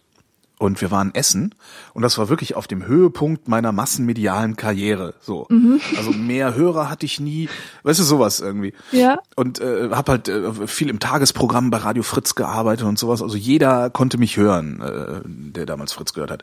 Und dann bin ich mit meinen Eltern essen gegangen in einem ganz normalen Restaurant in Berlin Friedrichshain und äh, also bla bla bla, bestell, bestell, bestell. Und in der Bestellung sagt die, sagt die Kellnerin, entschuldigen Sie, ähm, also vielleicht wird indiskret, aber sind Sie Holger Klein? Und das war halt so der Moment, wo, äh, in, an dem, in dem Moment hat, hat meine Mutter ihren Frieden mit dem gemacht, was ich tue. Weil sie dachte, okay, das ist irgendwas wert. Weißt du, wildfremde Siehste, Menschen, das wildfremde genau Menschen, wildfremde Ja. Menschen sprechen meinen Sohn an. Das ist, scheint irgendwas wert zu sein. Weil meine Mutter hört mich halt auch nicht im Radio und sowas. Ja. Äh, und als sie mich im Fernsehen gesehen hat, als ich diese Fernsehsendung gemacht habe, damals 2002, da war es auch okay. Also das, das, das ist für sie dann so greifbar irgendwie und ja.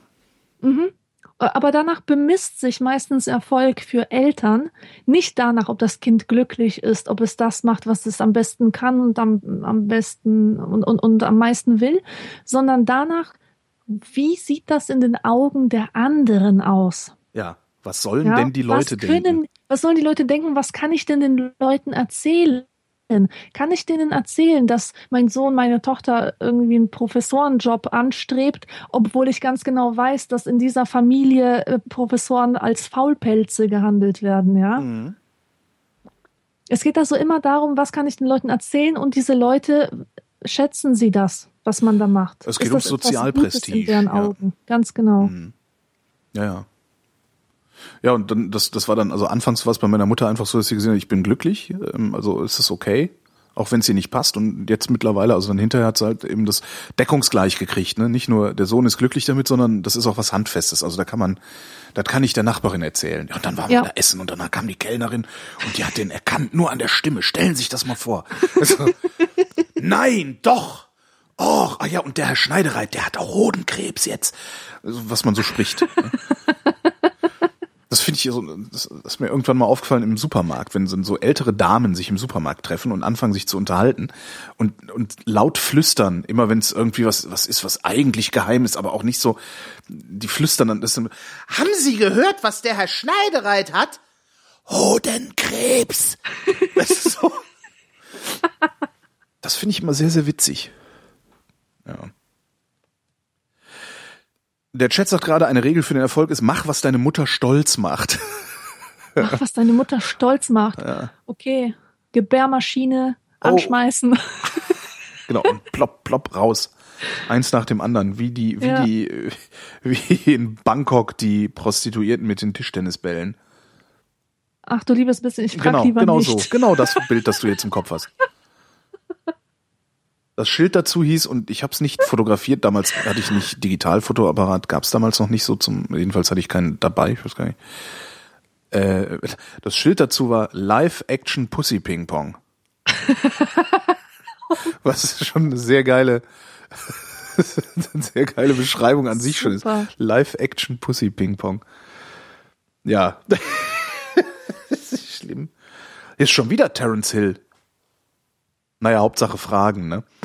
Ähm, Ja, warte, stopp. Ich muss ja jetzt los. Also Wie, du musst muss jetzt los? Heut, heute muss ich früher los. Und ach, du musst früher los. Gerade ähm, zwei Stunden beendet, oder? Nee, haben wir nicht. Wir haben ein paar Minuten später angefangen. Aber wenn Ja, du gut, los musst, gut, dann musst du jetzt los. nein, das ist ja nein, nicht, wir sind Frage ja, noch. das ist Nein, ja hier ein ist freies, eine freie Sendung. Äh, ein freies, da kann ja nicht jeder, da können wir ja. Äh, dann gucken wir nochmal bei von, von Terence Hill, der fragt, warum gibt es so viele Menschen, die Gutes sagen, aber keinen, der Gutes tut? Weil die Sprache keinen Körper hat. Ich glaube, das Einen ist, Körper, der nervt, der wehtut, der schwitzt, der keinen Bock hat aufzustehen. Mhm. ich glaube gar nicht, dass es so wenige Menschen gibt, die Gutes tun. Nur glaube ich äh, sehr fest, dass die, die Gutes reden, nicht Gutes tun. Weil sie so sehr damit beschäftigt sind, gut, gut zu reden und sich selbst gut, gut zu reden, so. Ja, das auch. Mhm. Also ich habe oft, oft die Erfahrung gemacht, dass die, die am, am, am lautesten darüber reden, äh, wie schlecht alles ist, die tun am wenigsten dafür, es besser zu machen. Na klar. Und die, die am meisten dafür tun, es besser zu machen, reden am wenigsten drüber. ja. Das ist so meine Erfahrung. Ähm, darum, ich glaube, die Frage ist falsch gestellt. Glaube ich. Sie müsste laufen, äh, lauten. Weiß ich nicht, aber ich, nein, ich glaube, ich glaube einfach, äh, Terence hat da äh, einfach eine ne, ne falsche Wahrnehmung. Also, weiß ich nicht, also seine Alltagserfahrung ist ja, also natürlich entspringt es seiner Alltagserfahrung, aber meine Alltagserfahrung ist halt eine völlig andere. Mhm. Also ich stolpere ständig über Leute, die echt Gutes tun und Ja. die, die labern aber nicht drüber. Ja. Ich stolper ständig über Leute, die labern den ganzen Tag darüber, was man Gutes tun könnte, tun aber nichts. Mhm. Oder glauben, dass das Gelaber schon Gutes tun wäre. Das ist auch Ja, was. oder, äh, oder auch diese Öko-Leute, ne, Mhm. die alles mit einem Biosiegel kaufen. Äh, das ist, die tun ja nichts Gutes, sondern die beruhigen eigentlich nur ihre moralischen Ja. Ambitionen. Also befriedigen diese oder wie auch immer. Ja, sicher, das ist Gewissensberuhigung. Ja. ja, das war ja eine kurze letzte Frage. Beziehungsweise eine vorletzte Frage, weil am Ende der Vrindheit, da gibt's ja immer die obligatorische Höflichkeitsfrage von Leisure. Wie geht's uns denn heute? Uns geht's gut. Mhm. Ähm, ah, Aber da irgendwas ist doch noch da im Schwange, Fräulein Tubur. ich will nicht drüber reden. Ja, dann mache ich jetzt wieder meine Krankheitsgeschichten. Ähm, mir geht's auch gut. Der äh, fürchterliche Berg, der sich vor mir aufgestaut hat und mir so viel, so viel Zeit geraubt hat, dass ich in so eine Duldungsstarre verfallen bin, den arbeite ich langsam ab. Das war, ich habe die letzten Wochen und Monate war ich halt auch noch unter anderem, also nicht nur beschäftigt mit meiner Erwerbsarbeit äh, und, und Podcasten und Uni, sondern dann kam auch noch der Resonator dazu, also der neue Podcast, diese Auftragsproduktion, äh, die auch so Termine gemacht hat und sowas, was in den letzten Wochen echt ziemlich anstrengend war alles. Ähm, und das ist jetzt so langsam vorbei und das ist echt gut. Ich habe jetzt nur noch eine Hausarbeit zu schreiben ich habe jetzt noch eine Hausarbeit zu schreiben neben meiner normalen Erwerbsarbeit in der Podcasterei. Und das äh, ist absehbar. Das funktioniert jetzt irgendwie innerhalb der nächsten 14 Tage werde ich damit durch sein, denke ich mal. Also mir geht's eigentlich gut. Bis auf dieser scheiß Heuschnupfen mm. und dieser komische Schmerz in meiner Achselhöhle. Aber das hat man halt manchmal. Manchmal tun einem halt Sachen weh und die tun dann zwei Wochen später nicht mehr weh. So. Eigentlich Alles wird gut. Alles wird gut. Diese Prognose lieferte Ihnen die Vrindheit. Falls ihr Fragen an die Vrindheit habt, scheut euch nicht, sie einzusenden an fragen.vrind.de. Hört meine neue Sendung, den Resonator-Podcast, unter resonator-podcast.de und hört demnächst Alexandras neue Sendung unter äh, www. Äh, im Internet. trockenenbüchern.de. Echt? Hast du die Domain sicher, ge geholt? Nee, mach ich aber gleich. Ich wollte gerade sagen, ähm, Mach mal schnell, bevor das einer mitkriegt hier, dass man ja. wieder viel Geld für aus den Rippen leiern könnte. Ansonsten mache ich es wieder über meinen Blog. Genau. Vielen Dank, Alexandra. Dankeschön. Und äh, wir sprechen uns in 14 Tagen, hoffe ich doch. Das tun wir doch hoffentlich. Wiedersehen. Bis Und, dann. Äh, Tschüss. Danke für die Aufmerksamkeit. Also, ging jetzt ans Ich habe ins Auto gequatscht.